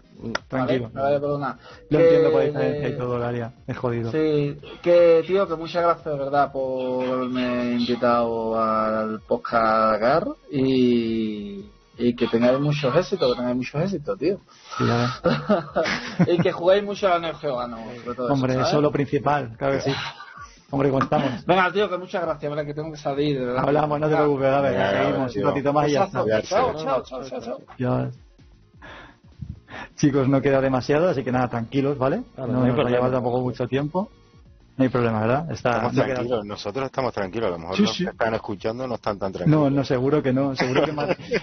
Los que, retrasado. los que hayáis llegado hasta aquí, os lo digo, aguantad hasta el final, ¿vale? Habrá gente que no habrá aguantado ni cinco minutos. Habrá Bueno. otros que... Pero bueno, esos de cinco minutos no lo veo yo tan Bueno, claro, ¿eh? Que luego son los, al final son los que comentan, son los que... Los Yo haters creo estos al que final se si los esto tiene éxito, David, yo te planteo otro podcast leyendo los mejores comentarios. Exactamente. Lo tenemos que, yo Ah, además como os lo dije, tengo capturitas de los comentarios cagar y tal. Y no, no estaría mal hacer un poco leyendo todo, todo el odio que he recibido y tal. Y me molaría, sí, sí, sí, sí. Podríamos al idea. final dedicarle un programa a toda esa gente que nos ha inspirado. Exacto, porque al- al fin y al cabo- nuestro agradecimiento realmente. Al fin y al cabo, ellos, ellos aportan. O sea, Claro. odio, pero aportan, ¿sabes? O sea, es decir, que, que tendríamos que rendirles por lo menos un homenaje, ¿sabes? Sí, sí, Pues yo creo que sí. todos los subnormales que son, pues por lo menos que tengan su premio. Al final les hacemos su huequito. Montón de fans, David, tío, tienes que entenderlo. Yo me acuerdo Sí, que sí, sí, cuando sí. hice el documental este de Eternal Champion, que fueron como cinco horas más o menos, había gente que me, un montón de troll que yo empecé a borrar comentarios, porque no quiero que estés aquí, ¿no? Pero había gente que te atacaba a ti directamente y me decía, lástima de documental, que David lo ha estropeado, ¿sabes? Como Hostia, simplemente tío. por la entrevista que hicimos al principio y las cosas que dijiste tío. sobre Nintendo, ya estropeaste el documental, ¿sabes? Me pareció increíble. Hostia, es que las- La de gente que tienes de contra tuyo, tío. Las cenicientas de Nintendo es que me encantan, tío. Son una caña, tío.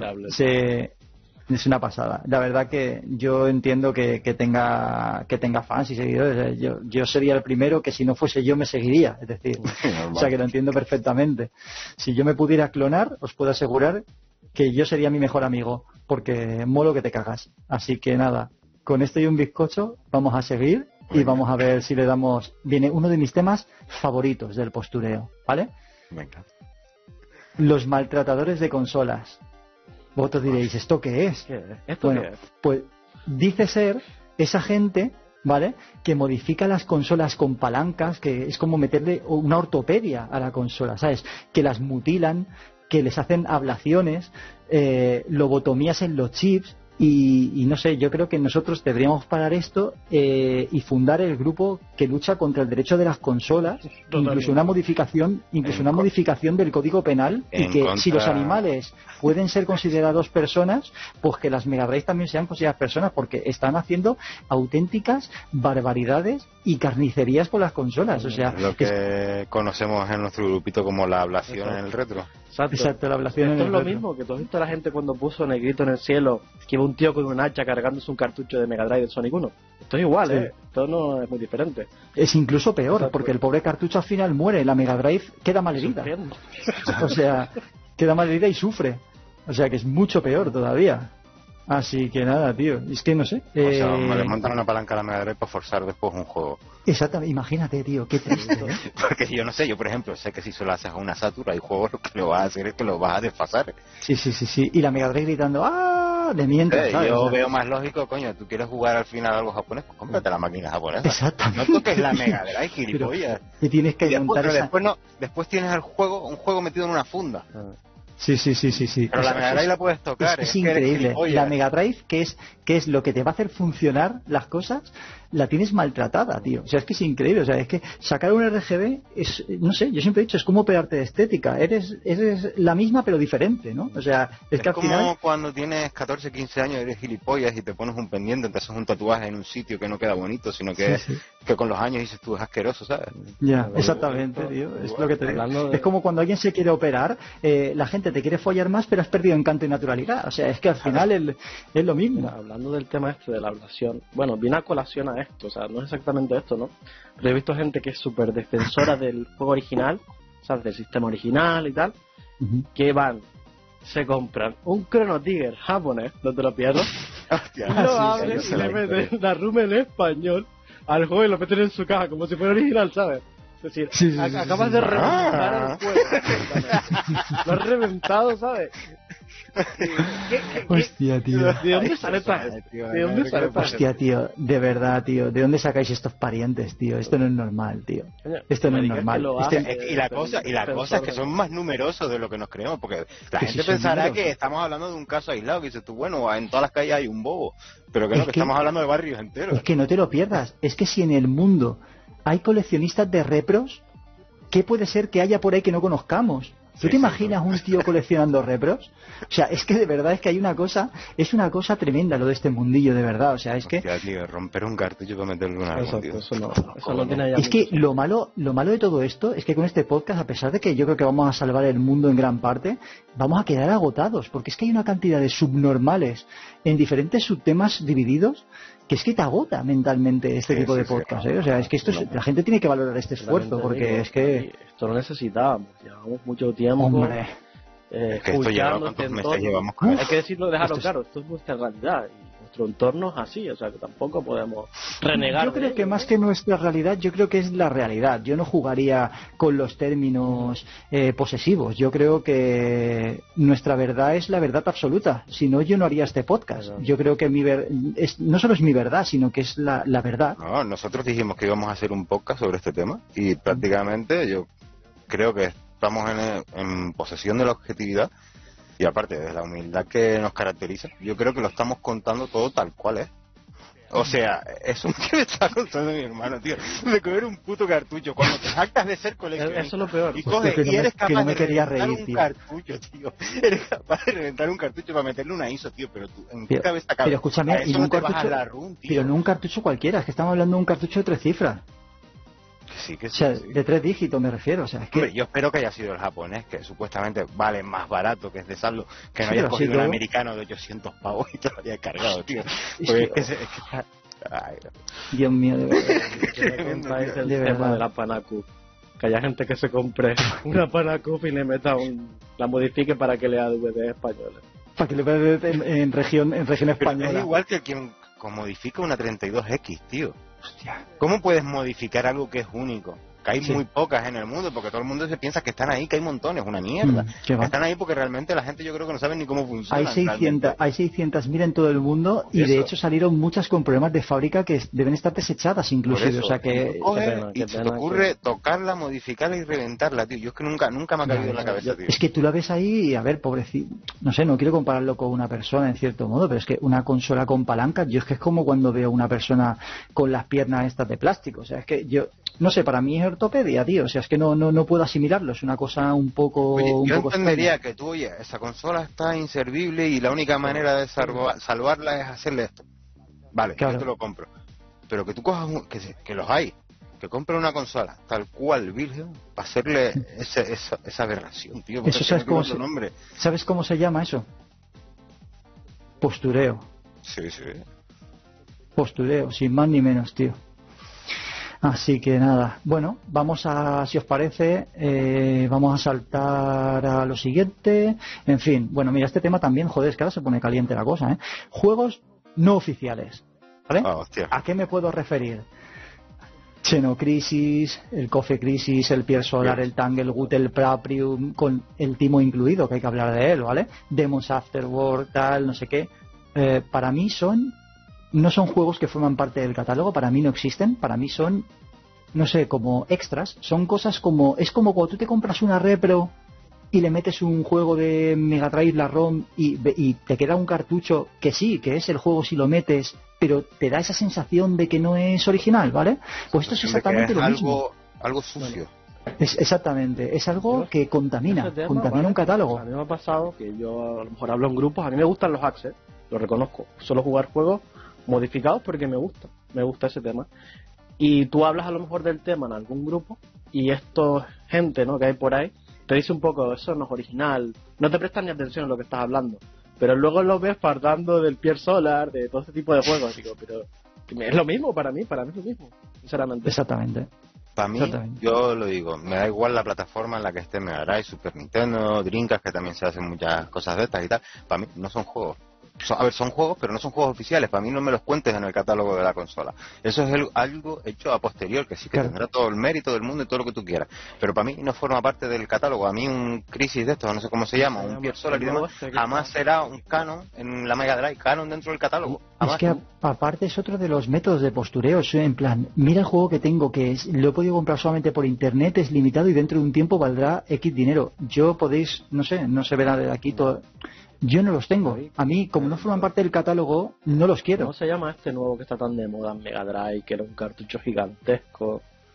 Que Coño, el Paprium. Paprium, Al papi, ese, ese- bueno, eso ha sido Con todo la- el timo que hubo, la que no se en nada. Todos Eh. los grupos así de retro que tengo, la Ujú. comidilla ha sido ese juego durante un montón de tiempo. Y fíjate lo que es eso, eso no es un juego de Mega Drive, es un juego hormonado, es un juego ciclautivo, ¿sabes? O sea, es que no tiene... No tiene... no Después tiene nada. están los que quieren coger las licencias que Sega ha sacado en los últimos tiempos. Y valga que desde aquí lo sabemos nosotros, que a Sonic Mania, por ejemplo, tenemos un cariño que te cagas. Pero hay que decir las cosas como son. Hay gente que está contando a Sonic Mania como si fueran juegos de Mega Drive. Y lo pone como si fuera un, un Sonic de Mega Drive. Y no es un Sonic de Mega Drive. Es un Sonic que imita, que lo hace muy bien, lo de la época y tal, pero no lo cuentas como un juego de Mega Drive. Porque no lo es. Ya, no lo es. Yo, es que eso me, me, me calienta mucho porque lo he escuchado en varios sitios y ponen a Sonic Mania ¿eh? como juego casi de Mega Drive y comparan con los Sonic de Mega Drive y no es, no es igual. De Ya, hecho... bueno, hecho ya hablaremos ¿no? de eso cuando Sí, toque, sí, sí, sí, nos tiene que llegar porque en el vuestro canal, que luego haremos referencia spam, ¿vale? Al canal para que la gente pueda ir para allá también, que hay un contenido espectacular, pues que sepa lo que nos queda por delante todavía, que no es poco, ¿eh? Todo, todo el 30 aniversario de Sonic lo estamos currando que te cagas. Así que, nada. Mira, vamos a saltar a otro capítulo que de verdad que este da, da hasta miedo ya, ¿vale? O sea, es un, da respeto hablar de esto, ¿vale? Pero son las retrosectas, ¿vale?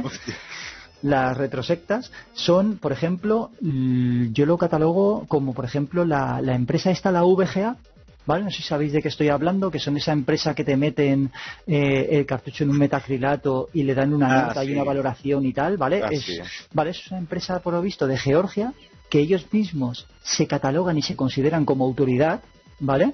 Autoridad, fíjate tú, en Georgia, ¿sabes? Entonces, no te dan la dirección de dónde está, sino que tienes que hacerlo todo a través de, de contacto, no sé qué, una cosa muy rara, porque no te dicen dónde está la ubicación ni nada, y al final te, tú pagas para que te valoren el juego, ¿vale? Yo entiendo que también debe de echarle y echar la trampa, contra más pagues, mejor te lo valorarán, me imagino. Entonces, eh, pues nada, tío, resulta que eso es básicamente es, digamos, el, el núcleo activo de la inflación en el videojuego. O sea, empresas como estas son las que hacen que a día de hoy no podamos tener prácticamente compras a, a menudo. ¿Sabes qué te digo? Son empresas que se dedican única y exclusivamente a inflacionar el mercado este. ¿Vale? Entonces, no sé, eh, a mí me gustaría saber quién conforma el Congreso de Sabios, por llamarlo de alguna manera. ¿Sabes qué te digo? Es que O sea, yo creo que si nos ponemos a pensar un poco, sabemos quién está, quién forma lo que son los SEOs, sabemos más o menos quién lo quién yo creo que sí. Exacto, Pero bueno, yo me los imagino. etcétera. Sí, sí, sí, sí, es una cosa súper Eh, súper los, chunga. voca- sí, los vocales también. Es eh, que caramba. los vocales, los vocales, vocales. Eh, Sí, sí, sí. Yo es que me los imagino como un grupo, me los imagino como un grupo de personas con cara de reptil ahí acariciando manuales de Neo Geo, ¿sabes? Rodeados eh, en la extensión de, de la mesa donde se reúnen por seres de luz, todos, ¿sabes? O sea, provenientes de, de- de planetas Anunnakis y por supuesto presididos por George Soros, ¿sabes? O sea, es que me los imagino como una cosa así, ¿sabes? O sea, es que estos tíos son los que hacen que a día de hoy ni tú, ni tú, ni yo podamos permitirnos en qué es- lujos. es asqueroso, ¿sabes? Es Porque vomitivo, es que- tío. Es que, es que se nos ha ido la cabeza. Tío. ido. Sí, Es sí, que, sí, se nos ha eh, ido. Es que somos gilipollas y somos retrasados. Sí, Yo sí, sí, cada día, No. ¿qué pasa? Lo tengo más claro. Antes lo Por sabía, eso- ahora ya lo puedo confirmar. Por eso te digo que, ojo, eh, que, que este, este podcast, aparte de tener un mérito terrible, el decir la verdad todo el rato por delante e intentar ayudar a la gente para que no se desvíe del camino correcto, eh, es agotador, tío. Porque es que estás todo el rato tratando temas de subnormales. Entonces, es agotador, tío. El pensar que estás rodeado del, en el mundillo que a ti te gusta, estás rodeado de esta calaña, es jodido, ¿eh? Sí, sí. Aparte que no es un ejercicio fácil ponerte en la cabeza de un subnormal. Ya, Sí. no, no, no. No tiene que ser. Hay que tener cuidado ahora cuando después de este podcast salgamos de casa, por si acaso. Hay que tener cuidado. Sí, hay que mirar para atrás siempre. ¿eh? Tener cuidado. Sí, sí, sí, que esta empresa, vete a saber, igual no, igual las cámaras que están instaladas por la por la calle son ellos los que los manejan, ¿eh? lo del VGA y todo. ya, estamos, ya estamos localizados ya. Sí, sí, sí, sí, hay que tener cuidado. Vamos. Bueno, hay un ahora viene un poquito más distendido, ¿vale? Vamos a salir un poquito de este mundillo de su normalidad y vamos a centrarnos en personas de carne y hueso, ¿vale? Que posiblemente estén sobrevaloradas en el mundillo. pensamos, a lo mejor, oye, tienen su mérito, evidentemente, son gente ingeniosa y demás, pero quizás se les tiene demasiado endiosados, ¿no? Para lo que, para lo que suele ser la industria a día de hoy y en el pasado inclusive. Yo, por ejemplo, eh, no sé si estaréis de acuerdo que todo el mundo oyes hablar de la música de los videojuegos y te sale todo el mundo Yuso Koshiro, Yuso Koshiro, Yuso Koshiro, Yuso Koshiro, vale aquel, Yuso Koshiro. Vale, entonces... Entonces, Yuso Koshiro, evidentemente, joder, es una referencia en el mundo del mundillo este Mega Drive, pero, pero, joder, vale, está muy bien, está de puta madre, posiblemente sea de los mejores, pero y el hueco que se merecen, por ejemplo, Tobito Yariko o, Howard Drossin, por nombrar a gente. O sea, ¿no pensáis que quizá la gente oye un nombre y ya lo adopta para sí, como para parecer que saben mucho de algo? O sea, tú fíjate, es súper recurrente. Yo, de hecho, en el grupo que tenemos nosotros hicimos como una selección de, de tracks, ¿vale? En el grupo de Mega Drive Custom y tal. Hicimos una selección de tracks y yo eh, especifiqué, que fui el que abría ese post, puse que no se pusiera ninguna canción de Yuso Koshiro. Porque era lo más recurrente al fin y al cabo, ¿sabes? Y tío, ¿tú sabes la cantidad de música impresionante que salió de ahí? Y no había ni una sola canción de Yuso Koshiro. Era algo increíble, tío. Era algo impresionante, impresionante, de verdad, ¿eh? Parece mentira como joder, vale, se puede ser el mejor en algo, pero no por ser el mejor o uno de los mejores vive solo ahí, ¿sabes qué te digo? Entonces la gente adopta los nombres y se los queda para sí. En fin, bueno, luego por... bueno, no, por comentar algo así, en el caso de sí, sí, claro. a ver, yo reconozco que el tío es muy bueno, pero... Cuidado con lo que vas a decir. Mira, mira lo puedo decir, no voy a tener perros en la lengua para este tema. Eh, mm, a mí se me cayó un poco el mito con este hombre, te lo puedo decir yo voy a confesar que a menudo hablo con desarrolladores de Sega América y diréis, claro, es que los americanos pues le tenían odio a los japoneses. Pero él me demostró que un montón de la música de Yuzo Koshiro que utiliza en Steel Rey está copiada. Copiada de otras canciones más antiguas de esa época. Que no tienen nada que ver con los juegos, ¿eh? Así que para mí, tal compositor tan bueno tampoco era. Pero reconozco que el tío es una máquina. Pero yo, por ejemplo, soy muy defensor del tema de Howard Drossing, por ejemplo, que aquí ha nombrado el amigo David, ¿no? Que era el típico que solucionaba los problemas en Sega cuando pasaba algo. Eso no lo hacía Ayuso, lo hacía Howard mm. Había que modificar la, la, música de Michael Jackson en tiempo récord. ¿Quién estaba ahí? Howard Drossing. Había que modificar la música de Sonic Spinball porque no teníamos el copyright para esa canción. Lo solucionaba él. Ojo, Comic Zone, ¿eh? También un juego con digitalización. Ojito, con Guru hace una semana sacó el lío diciendo que lo de Sonic 3 y Michael Jackson era mentira. Que ha demostrado que era mentira. uno, de los grandes, ¿eh? Sí, sí, sí, sí, sí. Bueno, pues nada, si él lo dice. los que lo hayáis escuchado en el podcast de Sonic 3 que hicimos vais a saber la puta verdad nada más. Que, que no, luego, a ver las cosas como son, ¿vale? O sea, luego Yuso Koshiro es un grande, ¿vale? O sea, luego hay gente que por ahí se llena la boca de Koji Kondo y tal. A ver, comparar a Koji Kondo con Yusuke Koshiro es como comparar a Falete con Ray Charles, ¿sabes? O sea, es que no tienen por dónde cogerse. No tiene nada que ver. Nada que ver.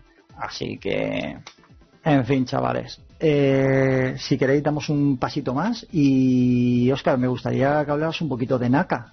Tú que te has informado bastante, bueno, y Fer también sabéis un huevo sobre, sobre Yui Naka. A ver qué a ver qué podéis hablar de él, porque parece ser que, que Sonic era un ser amable, cariñoso y muy abrazable, pero él era un verdadero hijo de puta. es verdad, tío, acá... A ver, era un tío, un currante. Era más malo que el diablo. Era un currante y, y era muy bueno en lo suyo, hay que reconocerlo, ¿no? Esas conversiones del Ghost and Go o cuando el tío creó una NES, ¿no era? Que se puede jugar en la Mega Drive a la NES o algo así era. Hmm. Hizo un emulador de NES para pero sí es decir que a nivel personal, bueno, también hay que entender que cada uno es como es, o sea, eso no nos vamos a meter. Pero que todo el mundo tiende a, a ponerlo por las nubes y el tío no. Quizás no se merezca. Aunque, sabiendo que es un hijo de puta, yo le invitaría a este podcast. sí, yo también. No se merezca quizás ¿no? todo el reconocimiento ese que todo el mundo tiene sobre él. Como, Yuji Naka, Es el mejor del mundo. Que también ha hecho cosas grandes cagadas, ¿no? Sí. O sea, tanto en Sonic 2... Muy amigo de los americanos. Que lo, lo tildaron de racista porque hubiera un montón de Todos los días problemas comía, desarrollo. ¿no? todos los días comía en casa de, Sí. de, de Tom Calisque. y le llevaba y le llevaba a los americanos a- decían que no quería estar con los americanos y le mandaba a otra habitación Exacto, lo mandó a otra habitación, de verdad. Incluso le pidieron para el Sonic Spinball americano, sobre todo un chaval que se llama Peter Moravia, que le hundió la vida a ese tío. Yoshi Naka le hundió la vida a ese hombre, que es el que hizo el Sonic Spinball, que le pidió ayuda para los sprites y le dijo, ala, buena suerte. Y no le- Búscate la vida. búscate la vida. Y tuvo que hacer de cero. Después ese chico, dije Sonic es ¿qué mío más? Hizo el Lo Sonic... que conocemos en España como vete a tomar por culo, vamos. sí sí sí Después ese chico, el Peter Moravia, también intentó, creo que fue el que intentó hacer un Sonic Saturn, creo que fue, no, no, no hablamos de Sonic Stream, ¿eh? sino otro No. proyecto, lo que también se lo botó abajo. o sea. Bueno, además de otros chicos, ¿no? Como Chrisin, uno que estaba en Sega América, que hizo el Sonic Mars, aquel famoso de la 32X, y también Sí, lo tiró para atrás. Cristina, Cristina Coffin, ¿no? Cristina Coffin ¿no? Y también al Peter Moravia que este fue el que hizo el Sonic aquel, que no me acuerdo cómo se llamaba, que iba a ser basado en la serie de televisión de Sonic. La, Ah, la de Sonic móvil Satan. y tal, Sa- Sonic Saturn. También lo vio y lo Sonic tiró Saturn, abajo. O sea, que ese chico le hundió la vida de, de- de desarrollador de videojuegos. y tenía buena pinta el puto Sí, juego no, ese no, se no parecía el tenía sprite mala era chulo pinta. bueno no sé Pero eso, como Sí, que sí, Naka sí. tiene un lado oscuro que muchas veces lo saco y bueno, un montón de com- ex, co- ex compañeros de él lo dicen, ¿no? que era un tío un poco, no era nada amigable. ¿no? Sin embargo, Yasuhara, que era el otro en cuestión, ¿no? el desarrollador de niveles de Sonic, sí era un tío súper querido y súper apreciado. Sin embargo, Naka siempre va a ir por libre porque siempre se ha creído que el Sonic es de él, que le pertenece. Pero bueno, esto no es algo nuevo, todo el mundo lo sabe. ¿no? ya bueno hacemos hincapié aquí un poquito por si había alguien que vivía todavía en los en los mundos del así que. Y por supuesto, hablando de, de personajes, de personajes sobrevalorados, por supuesto vamos a ir al más sobrevalorado de la historia, al señor Sillero Vendemotos. Hombre, vende motos. El Sillero Vendemotos, tío, el creador de Mario Cagar. Este tío, bueno, eh, quien vea bien la historia de Nintendo se dará cuenta de que Nintendo fue grande, eh, quizá él pudo influir de sobremanera por el tema de, juego, pero realmente Nintendo le debe todo a Gunpei Yokoi. totalmente. Gunpei Yokoi, Él, un él tío... fue- él- él, de hecho fue el que les enseñó a engañar a la gente porque se inventaron la mano esta que traía Sí. cosas y a partir de ahí es donde viene toda la fama de Nintendo realmente. La mano, el bate de béisbol... No sé, la- yo a ese todo. tío lo respeto por eso, porque a mí me parece un visionario. Mm, A partir de ahí ya vinieron las Game Boy Camera, vinieron las Nintendo 3DS, vinieron los Nintendo Pero Labo. también todo hay que decir que Miyamoto trabajó hasta la época de la Ocarina of Time. Ya después de ahí dejó de, de trabajar Mm, y está en luego un se- más secundario. So, Mi- Miyamoto solo se dedicaba a criticar lo que hacían bien la Exacto, gente, los la demás. competencia, porque mira, ahí está Rare que le enseñó cómo se hacía un juego de plataformas de verdad, como Donkey Kong, Exactamente. y estaba loquito, estaba frito, porque de hecho con el tiempo Nintendo se deshizo de Rare, y él estaba frito por quitárselos de arriba. No es que se Todo quitaran, es que, es que maltrataron a Rare. Mm. Dice que todo lo que pasa en Nintendo en la actualidad eh, tiene que pasar por el filtro de Miyamoto. Es decir, si tú haces Mm. un buen trabajo y tal, pero él no le da el visto bueno, no, no sigues adelante. De hecho, el mismo Enji Uma, que lleva el Zelda, la saga Zelda desde el Majora Más, un montón de veces le ha tumbado videojuegos que le ha hecho, o que ha estado desarrollando un concepto de Zelda Miyamoto, y se lo ha tirado, ¿sabes? Porque él no lo ha probado. Miyamoto es la, la extensión de Hiroshi Yamauchi. Ojito con Vendemotos, que vaya tela. Vaya tela. Lo. Y luego, y luego tenemos ahí al, al- al padre de la empresa, a Yamauchi, que, que solo le faltaba escupirle a la cara a Gunpei Yokoi, ¿sabes? Así, así le pegó la depresión Lo- que le lo- pegó. Lo echaron como agua Lo sucia. echaron como si fuera un perro de allí. Se Un fue, se fue que él, creó, por- que creó la Game Boy, consola que salvó a Nintendo. Sí. Porque si no es por Game Boy, Nintendo estaría peor Y que Metroid, sea. creo que Pues sacó sí. también ese hombre, También. ¿no? me parece. Sí, Kitty Y la, Icarus, y la y la Game Watch. Mm. Ya que ese tío era un- Gunpei Yokoi, la verdad que era un, un ingeniero bestial, bestial, con una visión increíble. Yo, fijaros, para que yo hable bien de alguien, pero es que cuando hay que hablar, cuando alguien tiene verdadera influencia y ves que un tío es un genio, hay que decirlo, tío, y no tienes que taparte. O sea, eh, Gunpei Yokoi es un puto genio, es el genio, fue el genio de Nintendo.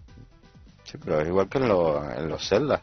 Yo, por ejemplo, hay sagas de Nintendo que me gustan y yo le he visto a mi hermano jugar toda la vida al Zelda y sé que a partir de cierto juego el que coge las riendas de eso y el que un poco tira de Zelda es Aonuma, no es el Vendemoto.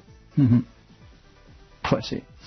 En fin, bueno, vamos a, a dar otro paso que es el tema de los juegos desacreditados, ¿vale? El famoso Eternal Losers que, que nada, que pues mira, por ejemplo, hay algunos juegos sobre que podemos hablar para tampoco extenderlo tanto, vamos a centrarnos si queréis en dos, más si sale alguno por ahí, pues lo metemos, ¿vale? Pero es por ejemplo el tema de, de Eternal Champions, ¿vale? Ese, ese juego de lucha que muchos conoceréis, eh, que a la gente le dio por rajar de él y decir que es malo, cuando es un pedazo de juego increíble. Ojito, pero ahora, ojo, el malo es el de Mega Drive, el de Mega CD es el bueno porque es caro y es una rareza Exacto. de conseguir y ese es bueno. Exacto, ese es el bueno, ese es el bueno. digan, yo he escuchado, no que el juego sea malo, que a ver, es todo subjetivo y la gente puede opinar. No, lo yo he escuchado una cosa que te, te va a dejar Lo flipada. importante que yo he Flipado. escuchado, y no a uno solo, que es el peor videojuego de Mega Drive. He escuchado, Mierda, me- te, lo juro, ¿eh? te acabas de adelantar. Es justo lo que te iba a Y a decir. mí me da una rabia eso, porque son opiniones otra vez. Lo que hablamos antes del tema que nombré un poco Slowbulus con la opinión del Wii Ray, que se han ido copiando unos a otros, pues con este tema pasa un poco igual. Y, y me joda porque es un juego que tiene un trasfondo increíble, si es cierto que, a ver, las luchas se podían pulir un poco más, como se pulieron en el del, la Mega CD, pero es que el juego, gráficamente, todo, es que La es un historia juego que también, que, que si lo aprendes a dominar, te va a encantar. tiene todo lo que queríamos de un juego. Tiene niveles de niveles de dificultad altos. Tiene un modo historia increíble. Cada luchador es su historia independiente con un final independiente, gane o pierda. O sea, si pierdes contra el final, tiene un final. Si ganas en el final, tiene otro final. Tiene el final perdedor y el final ganador. Eh, tiene fatalities. Tiene, eh, eh, ¿cómo se dice? Estudio de entrenamiento. Tiene de todo, absolutamente. O sea, es un juego completísimo. Encima, es un gran juego. Con unos sprites enormes. O sea, con unos fondos súper súper impresionantes El problema todos. es que, claro, te viene la gente esta que juega la Neo Geo, ¿no? Y te dice, Mm. te lo compara directamente con juegos de arcade, de Street Fighter y este tipo de Mm. cosas. Evidentemente sale perdiendo. Pero coño, es una Mega Drive, un juego que no vino de ninguna recreativa. No tenía recreativa, que tiene un mérito increíble. Que se hizo expresamente para la Sega Mega Drive. Y le miró cara a cara a Sonic 1, tío, en venta. Casi Mm. el único juego En que ventas, ha podido correcto. mirarlo cara a cara. Así que Ya ese juego debería ser un orgullo tenerlo en Mega Drive. Y si, sin embargo, Sí. mira lo que hicieron con la saga. O sea, para que vean lo que es Sega Japón. El creador de ese juego, ¿vale? Ese es Michael Lata, que ya falleció recientemente, ¿no? Lamentablemente, ¿no? Y al cual tuvimos el gusto Sí, de conocer. El placer, ¿no? De, de conocerlo. Y él nos contó un poco lo que sucedió con, ya sabéis, ¿no? Salió el Eternal Champion 1, Eternal Champion 2 en Mega CD, iba a salir uno en Saturn, el, el tercero. Pues, mm, debido a que Michael Latan cruzó una frontera que no tenía que hacer, ¿vale? Cuando él estaba en 32X, cuando salió en América, él se le encargó un poco el tema de levantar el, aparato, ¿no? Hacer videojuegos para que el complemento fuera más vendido y tal. Pues entonces le tocó desarrollar el Virtua Fighter 2 de 32X, ya sabéis, uno de los mejores juegos de 32X, una maravilla de juego, que incluso dejan vergüenza al de Saturn. Pues le tocó desarrollarlo y él no quería hacer un simple port, ¿no? Decía, vamos a mejorarlo porque este juego tiene parpadeos, tiene cosas muy raras. Entonces él mo- Vamos, le quitaron todo lo mierda que Toda tiene la basura que tenía el de Saturn lo modificó el tío, le quitó los parpadeos, creo que el tema de la latencia también la modificó, las cámaras y tal, para hacerlo un juego muy interesante. Incluso tiene alguna opción que tú puedes hacer el ring más grande y más pequeño, cosa que no tiene la versión de Saturn. Pues ¿qué pasó? Que los japoneses vieron esto, y claro, esto dejaba un poco en vergüenza la versión de Saturn que había salido. No estamos hablando del remix, ¿eh? sino de la primera versión del Virtua Fighter de Saturn, que era una mierda, como todos lo sabéis. Pues entonces, claro, los japoneses vieron esto como una, ofren- una afrenta hacia ellos. Se cabrearon un montón y dijeron, ahora vas, vas tú a agarrar carga. Entonces cogieron, y como sabéis, el Eternal Champion vendió un montón ese juego. Vendió un montón en América. Para todo lo mierda que es, y vende Exacto. un montón. Es mierda, pero... De hecho, en Estados Unidos, en Estados Unidos vendió más que Street Exacto, Fighter. pero súper querido. Menos aquí en España, que aquí como somos todos gurús es una mierda. Pues al final se vengaron y dijeron, mira, se inventaron una excusa de que Eternal Champion competía con Virtua Fighter y que por eso mejor no salir al juego, cuando el juego ya estaba bastante avanzado, había incluso una demo del juego. Pues se lo cancelaron y lo hundieron a este hombre, que era productor ejecutivo, muy importante en Sega América, le jodieron su carrera como diseñador, porque él se implicó mucho con este proyecto, ¿no? Y es como si le hubieran arrancado una parte de su alma. Pues estos son los japoneses, que son vengativos y son acomplejados.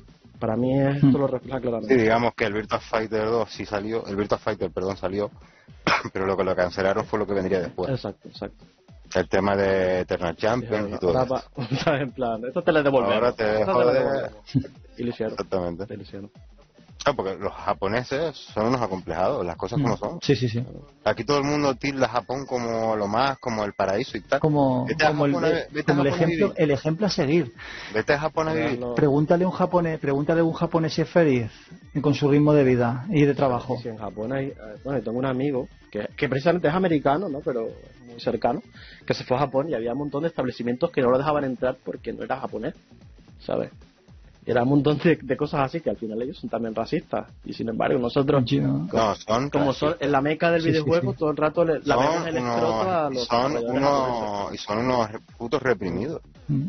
Muy falsos. Te- eso que te- hacemos te- nosotros, por ejemplo, cuando vamos a Retro Sevilla nos pegamos un abrazo y tal, eso no lo verás en ellos. que va, te sonríen, te sonríen por delante y te apuñalan por detrás. eso que tienen como dos caras. Una cara de. que es normal Mm. en la sociedad, no estoy hablando. De no simpatía y inventando tal. nada, sino una cara que ponen a todo el mundo como de simpatía y luego hay otra línea que es cuando ya te conviertes Sí. en amigo que te entran en su casa y tal, que eso cuesta un montón, dicen, que un montón de meses Ujú. trabajando, que no son como los latinos. ¿no? que somos más... Mate, venga, Exacto, ven, ven, ¿verdad? Sí. somos Sí, colegas. ¿no? al final eh, ellos son pues, falsa cortesía, falsa El modestia. tema- Eso es lo que son los el tema japoneses. este de la vergüenza, que lo ven algo como algo muy muy fuerte, ¿no? El hecho de... Nada, así hicieron con Yu Suzuki, que vale, que se pegó el petardo con Shenmue, pero un tío que te lo dio todo, Mm. Que te lo dio todo. No estamos hablando de Yuji Naka, Sí. que vale, que es Sonic y tal. Estamos hablando del tío que te hizo grande en el área fuerte, manejando un grupo como AM2, y cogiste y lo apartaste. Eso es Sega Japón. Cuando el Gunpei Yokoi de Sega era Yu Suzuki. Eso, por ejemplo, pasa también en, pasó en Squaresoft. Sakaguchi, es verdad, tuvo una cagada, Con la hizo película. la película aquella que hizo, Square perdió una pasta, fuera. Fuera. El tío que te hizo grande. Sí, sí, no se lo, no se lo piensan. Gunpei, ¿qué pasó con Gunpei? No, pero lo ¿Fue peor es Virtual que Boy? yo por lo que tengo entendido, ¿vale? Hay japoneses que les da, aguantan en un trabajo aunque les apalicen mentalmente, porque es como una ofrenda, si los echan del, del trabajo, lo que sea, para su familia y tal, es como los, a- que los avergüenzan o algo así, ¿no? Ya. El honor es muy importante, ¿no? Sí, un deshonor. Exacto, algo sí, así, lo que tengo entendido. Sí, juegan mucho con el tema de, de ellos. de lo del honor, tal. Yo me acuerdo cuando estuve en Japón, sí, son, son gente tal, a ver, luego también hay majos, pues yo- joder, yo he conocido, ya claro, o sea, nosotros estamos refiriendo a las grandes figuras en este caso también, ¿vale? Pero yo cuando estuve en Japón y tal, con Juansa y con Chin y tal, conocí gente maja y tal, y súper bien y tal, lo que es verdad que Juansa, por ejemplo, me dijo, oye, déjate de, de, por ejemplo, si vas en el metro o lo que sea, olvídate de tocarle a alguien el hombro para hacerle una pregunta o lo que sea, no quieren que les toques. Mm. O sea, se acojonan. Y es verdad que nuestro carácter latino y tal muchas veces es de, oye, perdona, disculpa, y le tocas así el brazo un poco para que Sí. se gire el tío y tal. Bueno, yo lo hice con uno y puse una cara de susto que se creía que a lo mejor que le iba a pegar. ¿Sabes qué te digo?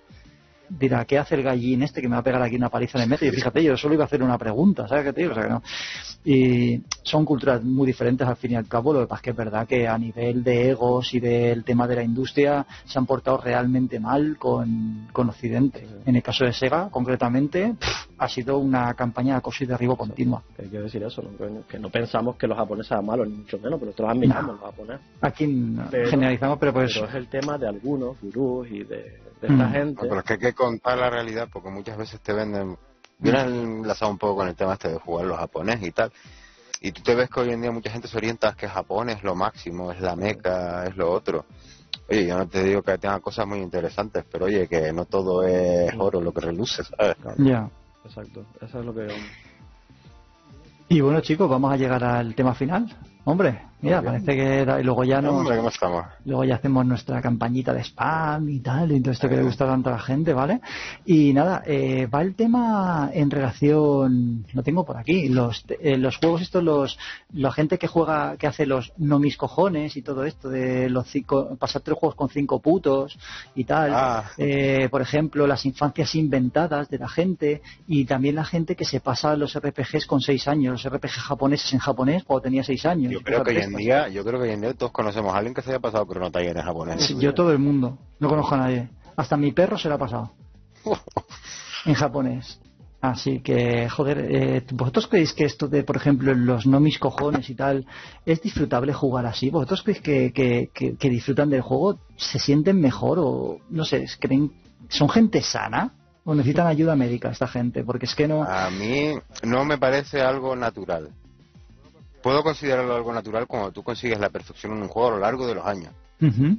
Pero, por el decreto. hacer- pero el hacerlo para que la gente te coma los huevos y estar ahí, pum, para hacértelo y demostrar, de, "Eh, aquí estoy yo, posiblemente sea lo único que brilles en tu vida.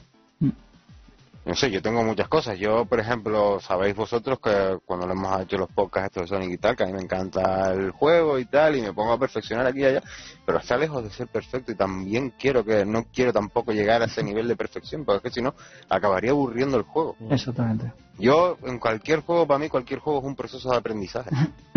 y es en la experiencia. Y me lo pongo a jugar aquí y allá, y recuerdo, después me lo pongo la segunda vez y recuerdo, ah, esto estaba aquí y tal. Sí, genial. Pero no intento a la primera me ponerme el juego con una obcecación de no puedo morir, no puedo morir, tengo algo que tener algo que demostrar para demostrar que soy mejor jugador que nadie. No sé, yo no sé qué ganas con eso, tío. No, está muy de moda. A ver, yo lo respeto porque entiendo que haya gente que le guste jugar de esa manera. Pero Sí, si claro, entro, mérito entro en tenga, eso, pero- ¿no? Que a lo mejor mucha gente es para, para eso, para decir yo lo domino, me creo más que el otro, ¿no? Pero, no sé, yo, yo soy más de, de- Pero, a ver, que no, no tengo nada en contra de eso, en realidad, ¿no? Sí es cierto que, que entiendo lo, lo que quiere decir David, pero yo, por ejemplo, valoro también la gente que lo intenta. Tú conoces Fernie, hay un chico que, que también tenemos en el podcast que se llama Lord Taisi, es un chico que juega muy bien, y él lo ves que Sí. pone juegos de Mega Drive, ¿sabes? Que a lo mejor no lo ha jugado nunca, se pone a jugarlo y lo ves que lo intenta y lo intenta y lo intenta, como un jugador de antes, ¿no? Y eso también lo Pero valoro. lo intenta. Lo, intenta hasta que lo perfecciona, ¿sabes? Que tiene rapidez de- en el manejo de los juegos y tal. Sí, además, gente de un tío humilde, yo esto no lo he jugado o Exacto. tal, te lo va a decir. Como hay otros, porque yo sí tengo otros en mi círculo, ah, yo esto lo he jugado. Por ejemplo, ya no te voy a hablar de Sonic, sino un Final Fantasy. Y tú te pones a ver lo que se hace un streaming y tal. Pones, no, yo conozco la saga, yo, yo, hostia, yo este me lo he pasado tres veces, después no se lo he pasado ninguna. Te pones a verlo jugar, no dura ni cinco minutos, eh, tú, te, tú te pones esa lucha interna contigo que dices, tío, pero usa esto Sí, sí. usa aquello. No sé, yo entiendo que si eres conocedor de la saga, aunque lleves años sin jugarla, sabes cómo funciona un juego de estos, ¿no? Si tanto alardeas de haberlo jugado y demuestras que no tienes ni puta idea. Que entiendes que si es por el tema de sacarme la chorra, yo con Sí. alguno de estos, cuando lo veo jugando a determinado juego de Mega Drive o de Saturn, que tú, porque ya, quieras o no, con los años, tú ya vienes y hueles de lejos quién Claro, es sincero y quién no, ¿sabes? Quién quiere ser fantasma. Y yo podría decirle a alguno, más o menos, digo, venga, vamos a jugar al juego. Y él- le pasaría, como se suele decir, la, la eso por la cara, ¿sabes? Las palmaditas. no, no lo necesito, ¿sabes? Porque al final, que lo que hacemos aquí, es nosotros nos dedicamos. Quedamos tal día para jugar. Exacto. Pegamos la noche jugando. A lo mejor empezamos a la una, acabamos a las cuatro, cuatro y pico de la mañana. Y hemos disfrutado sin no me, sin no mis cojones, sin tener Exacto. nada que David demostrar. llega, sacas los créditos del videoclub del año 92 o 93 cuando Ahí los tengo. Y ya está. enseñaste el Sonic 3, el Sonic, a ver, Sonic 3 americano fue el 2, el 2, no me acuerdo. que lo enseñaste, No, el Aquí 3 al que lo americano. enseñaste a la cámara, tío, eso, eso está Sí, sí, documentado, sí. son videos Lo- documentados. Coño, espérate un segundo. Enséñalo espérate aquí, un momento. Espera, espera, espera. No colguéis, ¿eh? Vale. Venga, venga, que venga, lo que va a sacar. David ahora es un documento que cuando hicimos un podcast hace poco lo enseñó y nos llamó muchísimo la atención. Ahí está, eh, ahí está, ahí está. David. Ahí está, ahí está, ahí está. ahí está. Y yo, mi cuadrito puto. ¿Qué pasa? Ahí está, claro que sí. Ahí está, ahí está. Pues mira, tengo Eso tiene más valor que cuando enseñas un juego a la cámara. Joder, pues fíjate, mira, jugué alquilados, ¿eh? Por ejemplo, tengo una lista bastante larga, pero bueno, para no, para no aburrir, por ejemplo, el Cool Sput lo jugué el 9 de agosto de 1993 y lo devolví el 11 de agosto de 1993 y me costó en euros el cambio, porque claro, antes eran pesetas, pero el programa lo ha transformado a euros, 3,66, Mm. ¿vale? Unas 500, 600 pesetas. Sí, 600 pesetas. ¿Vale? Entonces, luego he jugado al Bubsy, jugué el 11 de agosto, al Turtles in Time el 18 de agosto, joder, vaya época, vaya agosto me pegué, tío. El X-Men el 23 de agosto del 93, luego está la compra del Sonic 3, o sea, la- el alquiler de Sonic 3 americano, que fue el 16 de febrero del 94, luego por aquí tengo también, yo qué sé, tío, el Ground Zero Texas de Mega CD, el 14 del 8 del 95, Pf, es que fíjate, es que os podría aburrir, hay una lista aquí tremenda, tío. Ponlo ahí para el medio, un poquito para el medio. Ahí, ahí más o menos, que se vea, ¿vale? Lo que bueno. Ahí está. Espera, porque aquí hay. Hay datos personales. ¿eh? Exactamente. Y, y nada, y eso, pues. chavales, yo esto flipé cuando me lo regaló Jaime. Eh, somos muy amigos del chico del dueño de la tienda, ¿vale? Y, y nada, entonces consiguió el programa que estaba en el ordenador, lo, lo desencriptó, por decir de alguna manera, y, y, me consiguió el listado. Y fíjate, todavía falta gente, porque aquí tengo el listado de los que están alquilados a mi nombre. Eh, faltan los de los alquileres de mi padre, de mi hermana y de mi madre, en este caso todavía, pero bueno, que los puede sacar en cualquier momento. Pero él me hizo el montaje con estos. Y, y luego faltan todos los alquileres de Game Over y de CBM, que son otras tiendas que yo también alquilaba, y del videoclub de, de mi casa, de casa de mi amigo Agustín, que ahí jugamos a todo, el Capitán América, ahí compré mi Fatal Fury 2 eh, americano, compré el Street for Race 3, o sea, yo, chavales, os lo digo, os lo digo sinceramente, ¿verdad? Pena me da de la gente que vive del postureo hablando de esto, porque yo mi infancia, os lo juro por lo que más quieras, que no lo cambiaría por nada del mundo lo que yo he vivido a nivel de videojuegos, jamás. No coincido, coincido. No lo cambiaría nunca, es que no cambiaría ni un pequeño ápice, nada. Yo, por nada. suerte, bueno, yo tanto yo como mi hermano, ahí te lo puede decir yo creo que nunca hemos tenido que, que inventarnos nada. Aparte de que la notoriedad nos da, nos la suda, vamos Exactamente. Siempre he considerado que fuimos gente afortunada. En el sentido de que tuvimos Mega Drive, tuvimos un padre que le gustaban los videojuegos y tal. Uh -huh. Entonces, digamos que fue también muy, muy fácil acceder a ellos. Y que en ese sentido, pues tocamos, tocamos varias ramas. Pues, tocamos tanto juegos de Sega como después Sony o Nintendo, ¿sabes? Sí. Entonces, yo la experiencia que tuve con todas esas cosas que no la cambiaría por nada, ni me inventaría nada.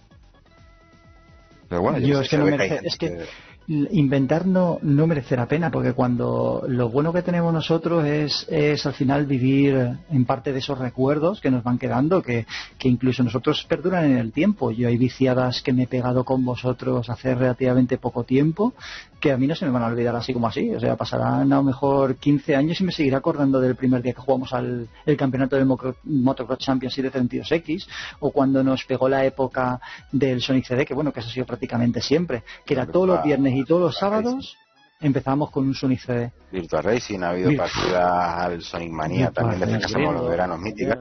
Ha habido, ha habido también muchas muchas noches improvisadas. Sí. Que hemos acabado y al, día, y al, día, siguiente le hemos dicho, joder, qué noche, tío. Sí, qué noche, sí, sí, está sí. brutal. Esto yeah. de que estamos hablando, jugando a nuestro rollo, pero a la vez palicando de nuestras cosas, de juegos, de lo que sea, y es increíble. Y yo me alegro porque al fin y al cabo estamos de una forma sana alargando nuestra infancia, que es lo que lo que en cierto modo también te ayuda pues a desconectar de, de otros factores. No es, bueno, por los problemas que hay hoy día que os voy a contar, ¿sabes? De, entonces, pues al final es una forma sana volver un poco a esa, a esa regresión, ¿no? De cuando éramos pequeños y tal, y, poder sobrellevarlo de, con la misma diversión. O sea, increíble, os lo digo, yo estoy súper orgulloso de, de todo lo que, lo que he vivido y no cambiaría absolutamente nada. Así que nada, chicos, pues mira, así parece que no, pero llevamos ya un ratillo hablando y creemos que va a durar menos esto, pero joder, ha merecido la pena, ¿eh? Sí, no, yo, yo me he sentido cómodo aquí. Yo también, Al yo como principio, si... Siempre cuesta, siempre cuesta. A ver cómo entramos, o sea, cuesta entrar un poco el calor. Pero luego ya También, está. bueno, el tema era lo que era, pero bueno, la verdad es que me he sentido aquí. Para mí llevo como quien lleva 10 minutos nada más. Sí, sí, sí, sí, sí. Aparte, ya ves, yo estoy aquí como en casa. En mi casa, ¿no? Pero en mi pijamita aquí también. En pijamita, tío, de los retro pantallas. como en casa, para que estás en casa, tío. Mi pijama, mi collar, mi collar RF. ¿sabes? El collar RF, tío. Una caña, tío. Es una caña. Ah, por cierto, chicos, que no lo había recomendado esto y que aquí, como en retractivo, nos quedamos de publicidad, pero bueno, de algo hay que vivir. Mira, yo otro día estuve en el Aldi y me compré este colutorio, el Nintendo. Hostia, tío. Y bueno, me dejan los dientes un poco amarillos, no sé por qué será, pero bueno, pero que hagáis la prueba y os lo compréis, es del Aldi. ¿eh? Es una... Tío, pero, pero después de eso puedes ponerte a jugar RPG, ¿no? Hombre, claro, pero pero en japonés, que si no, no, Ah, bueno, no, no, si claro, no, me entero. Después de eso hablas japonés, ¿no? sí. Un tema que no sé si que hemos tocado, el tema de la emulación. ¿Hemos tocado ese tema? ¡Hostia! No, venga, pues, pues cerremos Vale, no, no, no, simplemente quiero comentar, ¿vale? Que yo soy un... eh, digamos que respeto muchísimo el tema de la emulación y que hay mucha gente, sobre todo en estos grupos, ¿vale? De jugadores de videojuegos que no son videojuegos, jugadores de videojuegos, de videojuegos ¿no? Y es que eh, esta gente enseña videojuegos y tal, pero luego te dan lecciones de que no debes jugar a la emulación porque esto se está cargando el formato original. Y a mí esto me, me quema, porque al final la esencia del videojuego es jugar. Ya sea en emulación, ya sea original o lo que sea. Ujú. Y no puedes, no puedes hacer mami que deje de jugar o emular para que tú conserves un juego en la estantería y lo tuyo valga dinero, eh, ¿sabes? Estar ahí plastificado en una estantería. A mí Entonces- es que me parece hit de Pero lo hacen, gilipollas. lo hacen y los, Porque y estos mismos que critican que critican la emulación y dicen que te descargas el sistema original, después son los mismos que compran una repro. Mm. Es- Que no, muchas veces una repro consiste en cargarte un juego original ¿eh? para meter una mierda dentro, caso como lo que hablamos antes del Chrono Mm. Tiger, ¿no? y Sí, aún pero luego peor. después compran Everdrive Sí. también. O sea que es Porque yo es después he visto gente, he visto gente que me parece un sacrilegio, que yo para mí esta gente debería estar encerrada o no sé, o tener alguna paga, porque no sé, cargarte un juego de 32X, que es lo que he dicho antes, es algo único, que hay muy poco, que es un sistema que es peculiar, que dentro de un- ahora todavía la gente sí la tiene un poco en la cabeza, pero no le presta la atención debida, y dentro de unos años se va a acordar que es lo que pasa con todo esto que es cíclico, ¿no? ¿Eh? Y te cargas un juego de 32X para hacer una mierda de repro.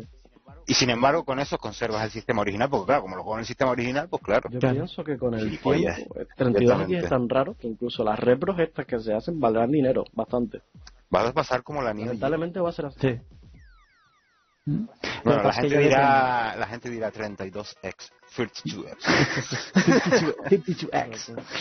Pues yo con el tema del- de la emulación, venga, venga, me voy a saltar, ya que, ya que hemos esto, lo alargamos cinco minutillos más. Mira, voy a contar cómo fue mi experiencia con la emulación, ¿vale? Porque también es una de las cosas que nunca puedo renegar de ello, a pesar de que a mí me gusta también jugar bastante en físico, como me imagino que a todo el mundo nos gusta también, ¿no? Pero no reniego para nada de la emulación. De hecho, a mí es una cosa que me ha dado muchísima salida a probar cosas que tenía pendientes de cuando era pequeño y que me ha hecho disfrutar muchísimo la emulación.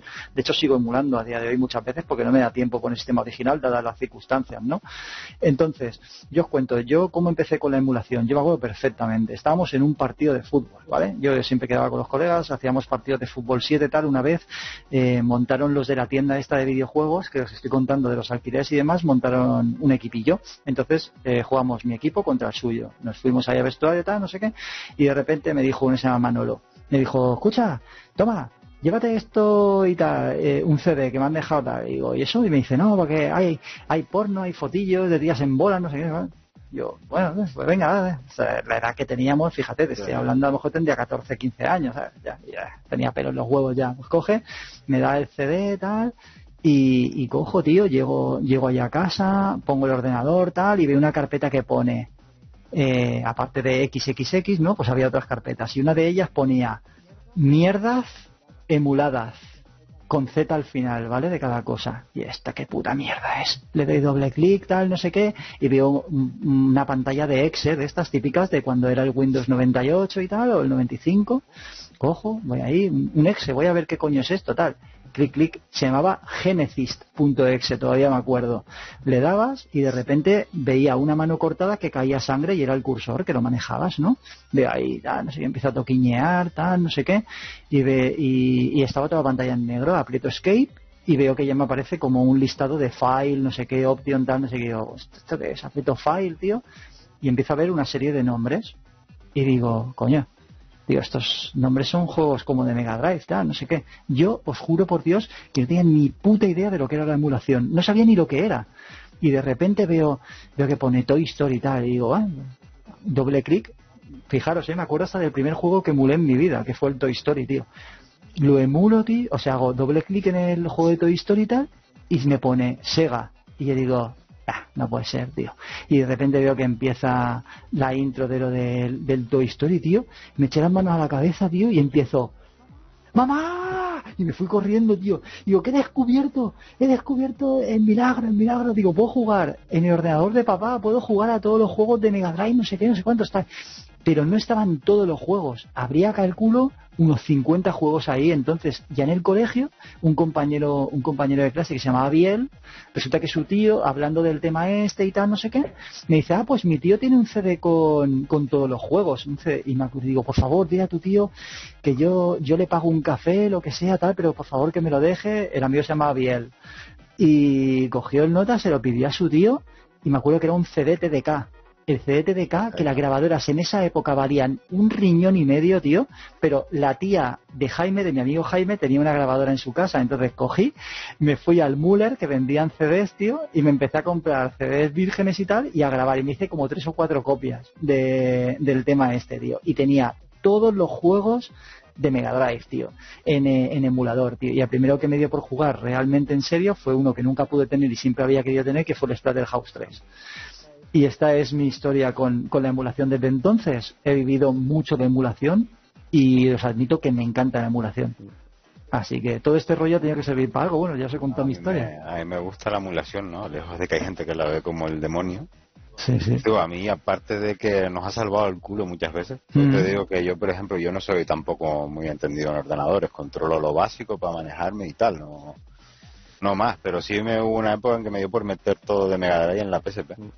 Y contra, llevar todo lo de Mega Drive en modo portátil, para mí la PSP fue ideal en eso. Para otros pues piratean Wii, o bueno, piratean, la hackean, no sé cómo se dice, la Xbox y tal. Para mí fue la PSP. Yo Poder llevarme los Sonic, poder llevarme un of Rey o un Hanon, juegos así míos, en portátil y tal, fue como empecé a meter en eso. Y yo lo he dicho siempre, a ver, no se trata de fomentar nada, porque yo, por ejemplo, es verdad que hoy en día, pues mira, yo sigo, para mí sigue siendo mágico ir a la tienda y comprarte un videojuego. Depende de cuál sea el juego también, lógicamente, ¿no? Entonces no voy a promover que se tenga que piratear un juego. Tampoco sea pues afortunadamente tengo trabajo, no sé lo que haría si no lo tuviera, ¿sabes? Si quiero jugar, entonces tampoco vamos a, ir de listos, ¿no? Pero sí es verdad que el tema de piratería para jugar estas cosas que muchas veces están perdidas, hay muchos juegos que no se van a reeditar nunca, hay juegos que se van a perder.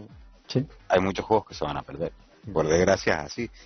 Pero que sé, o igual que cuando sale una compañía y te, se libera algo y te lo dumpean, ¿sabes? saber la cantidad de cosas que hay perdidas por ahí que desconocemos, porque no lo sabes. Entonces, por la emulación, por todos esos temas, para mí, digo, es importante, es una amiga más. Yo me acuerdo la primera vez que, que emulé algo, fue, tenía un Windows 95, tío. Me acuerdo de eso. Y claro, yo conocí una página web que se llamaba emula2.com, algo así se llamaba. Sí, yo iba, yo iba a diario, que ponían noticias sobre emuladores. Era, pero yo no tenía ni idea de capacidad de, de discos ni nada. Yo me acuerdo que lo primero que hice fue empezar a descargar juegos de Super Nintendo y Mega Drive y los metía en disques, los disques estos de mierda, que no sé si se cabían o no. De tres y medio, yo también lo hacía con los Mega Drive para intentar salvarlos, por si se me borraban, tío. Porque yo agarraba y tenía una impresora y le ponía amor Final Fantasy, yo qué sé, 6 y lo, imprimía y después lo recortaba y se lo pegaba. Y es esas cosas así cutres al principio, que era la primera emulación. Pero yo flipando. Eso sí, no tenía ni idea de jugar con teclado. Pero pero vamos que esos fueron los primeros pinitos. Y a partir de ahí a mí me maravillaba eso no de decir yo puedo jugar esos juegos que, que nunca voy a tener lo más probable puedo probar lo que yo quiera entonces para mí yo me acuerdo. respeto a la emulación yo me iba también a esas páginas de emuladores y había una que se llamaba emudec.cjb.net y eso iba a diario. Y Emulatronia. Emulatronia era solo de emuladores. Era española, me parece. Y era impresionante. Cada día iba a las tres. Cada día pam, pam, pam. Y me acuerdo que fue una época grandiosa en emulados que dumpearon los juegos de CPS2 de Capcom, de la placa, y era cada día un juego. Cada día un juego, tío. Y era la locura, tío. La gente ahí esperando a ver cuál dumpean hoy. Pam, pam, no sé qué. Buah, impresionante. Muy buena época, tío. Muy buena época. Claro, yo por ejemplo estoy teniendo mi segunda juventud en la emulación con la Mega Drive Mini y estoy alucinando jugando a, un montón de cosas antiguas, sí. Como jugando al Walker retro. De, Atari 2600. Hostia, al Walker de Atari 2600. Tenemos que dedicarle un podcast. sí, sí, sí, sí, sí. Con toda su intrahistoria. Como si fuera un creepypasta de payasos. Policía, Qué caña, tío. Los payasos contra los policías, tío. Es el, juego del Joker, tío, pero de la época de 2600, tío. Increíble. Pues no sé, ¿tienes algo que añadir? Pues no, no mucho más. Yo creo que más o menos hemos tocado. Seguro que alguna cosa se nos queda, ¿no? Pero sí, no, todo lo, que queríamos tocar lo hemos tocado. Porque también nos hemos, hay que decir que nos hemos emocionado mucho con el podcast este, porque esto, cuando hacemos un podcast normalmente llevamos ya semanas y meses hablándolo. Sí. Y claro, seguramente algo seguramente se nos quede, ¿no? Pero ha sido, yo creo que, a ver, me lo he pasado bien aquí, pero yo creo que ha sido mejor el proceso según se nos iba ocurriendo las ideas, tío. Eh, la vía anotándolas por ahí y demás, que el podcast en sí que ha estado muy bien, que es como, vale, es la culminación, pero el proceso hasta llegar aquí, como en cada podcast, yo creo que es casi lo mejor y yo me lo paso particularmente bien con eso. Sí, sí, es verdad, porque es toda la previa, al final, pues toda la expectativa que tienes y tal, luego se puede cumplir o no cumplir. En mi caso, yo estoy muy contento con el resultado, ya lo veré después grabado, pero contento de que hayáis venido, de haber contado con vosotros y con, y con Gavers, que yo creo que es esencial para un podcast de estas características. Y, Y no aparte sé. había ganas de coincidir con. Sí, por eso, hacía tiempo. También, pues contra. Se. Y nada, chicos, pues lo dicho, que nada, me reitero en daros las gracias. Eh, quisiera que spameáramos un poco vuestro canal porque me parece de un nivel impresionante. También es porque salgo yo, pero bueno, eso es lo de menos. Y...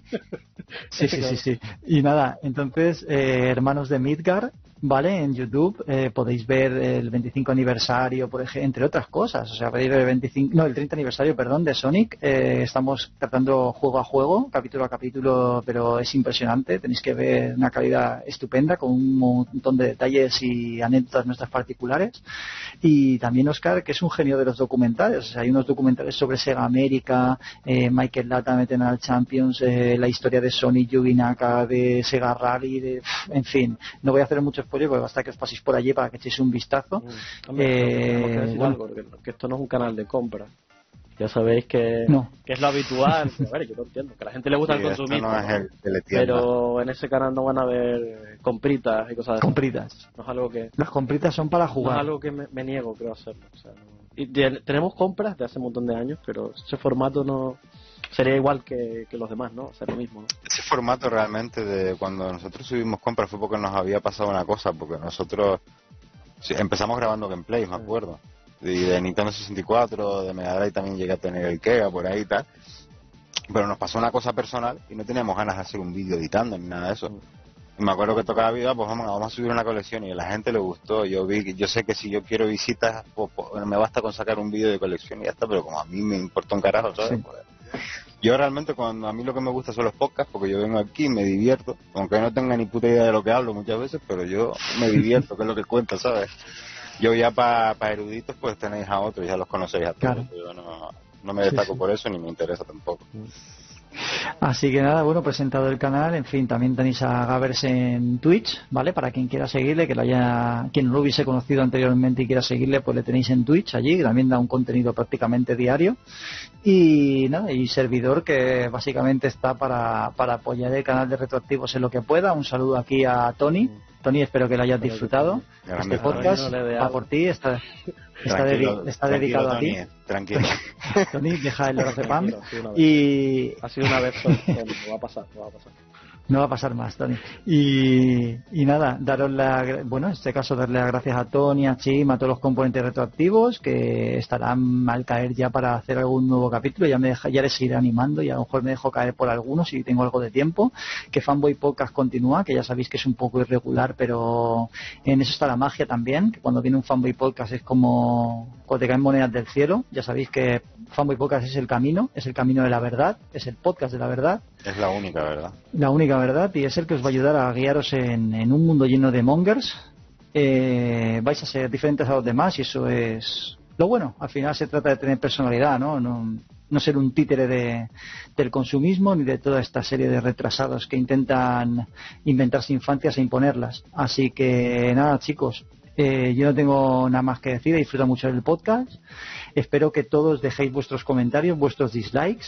No, Y nada. dislike, qué. Para mí ya. Hostia, o sea, que ahora los que Dios dejan mío, para que dislike vean lo- tienen que comentar, así que esperamos. Bueno, exactamente. Eh, Creo que pongan, que pongan una F nada más y si está. queréis odiarme, pues sin ningún problema. Yo encantado de la vida. Así que nada, Encantado chicos. que los pongan porque así los leemos en el próximo. Da para que podáis opinar este época, desde luego. pff, da para que opinéis, porque fíjate, con todo, con todos los temas que hay, seguro que más de uno se sentido reconocido con alguno. Así que nada. Eh, muchas gracias a todos por estar ahí, escuchar y bueno, deciros que el próximo podcast, ¿vale? Que hagamos va a ir relacionado con Yu Suzuki y lo vamos a empezar a confeccionar ya para que no se alargue demasiado en el tiempo y os va a encantar y ya volverán los invitados de parrilla habitual, nosotros, más otra gente invitada que sabe mucho del tema y que os van a encantar, ¿vale? Así que nada, chavales. Lo dicho, nos vemos muy pronto, Fanboy Podcast siempre, ya sabéis, por encima de retractivos y de cualquier otro podcast. eh, es el camino. Vosotros diréis. Exactamente, es la religión. Única verdad. Hasta luego, Hasta luego. Hasta luego. Nintendo Nintendo apesta. apesta.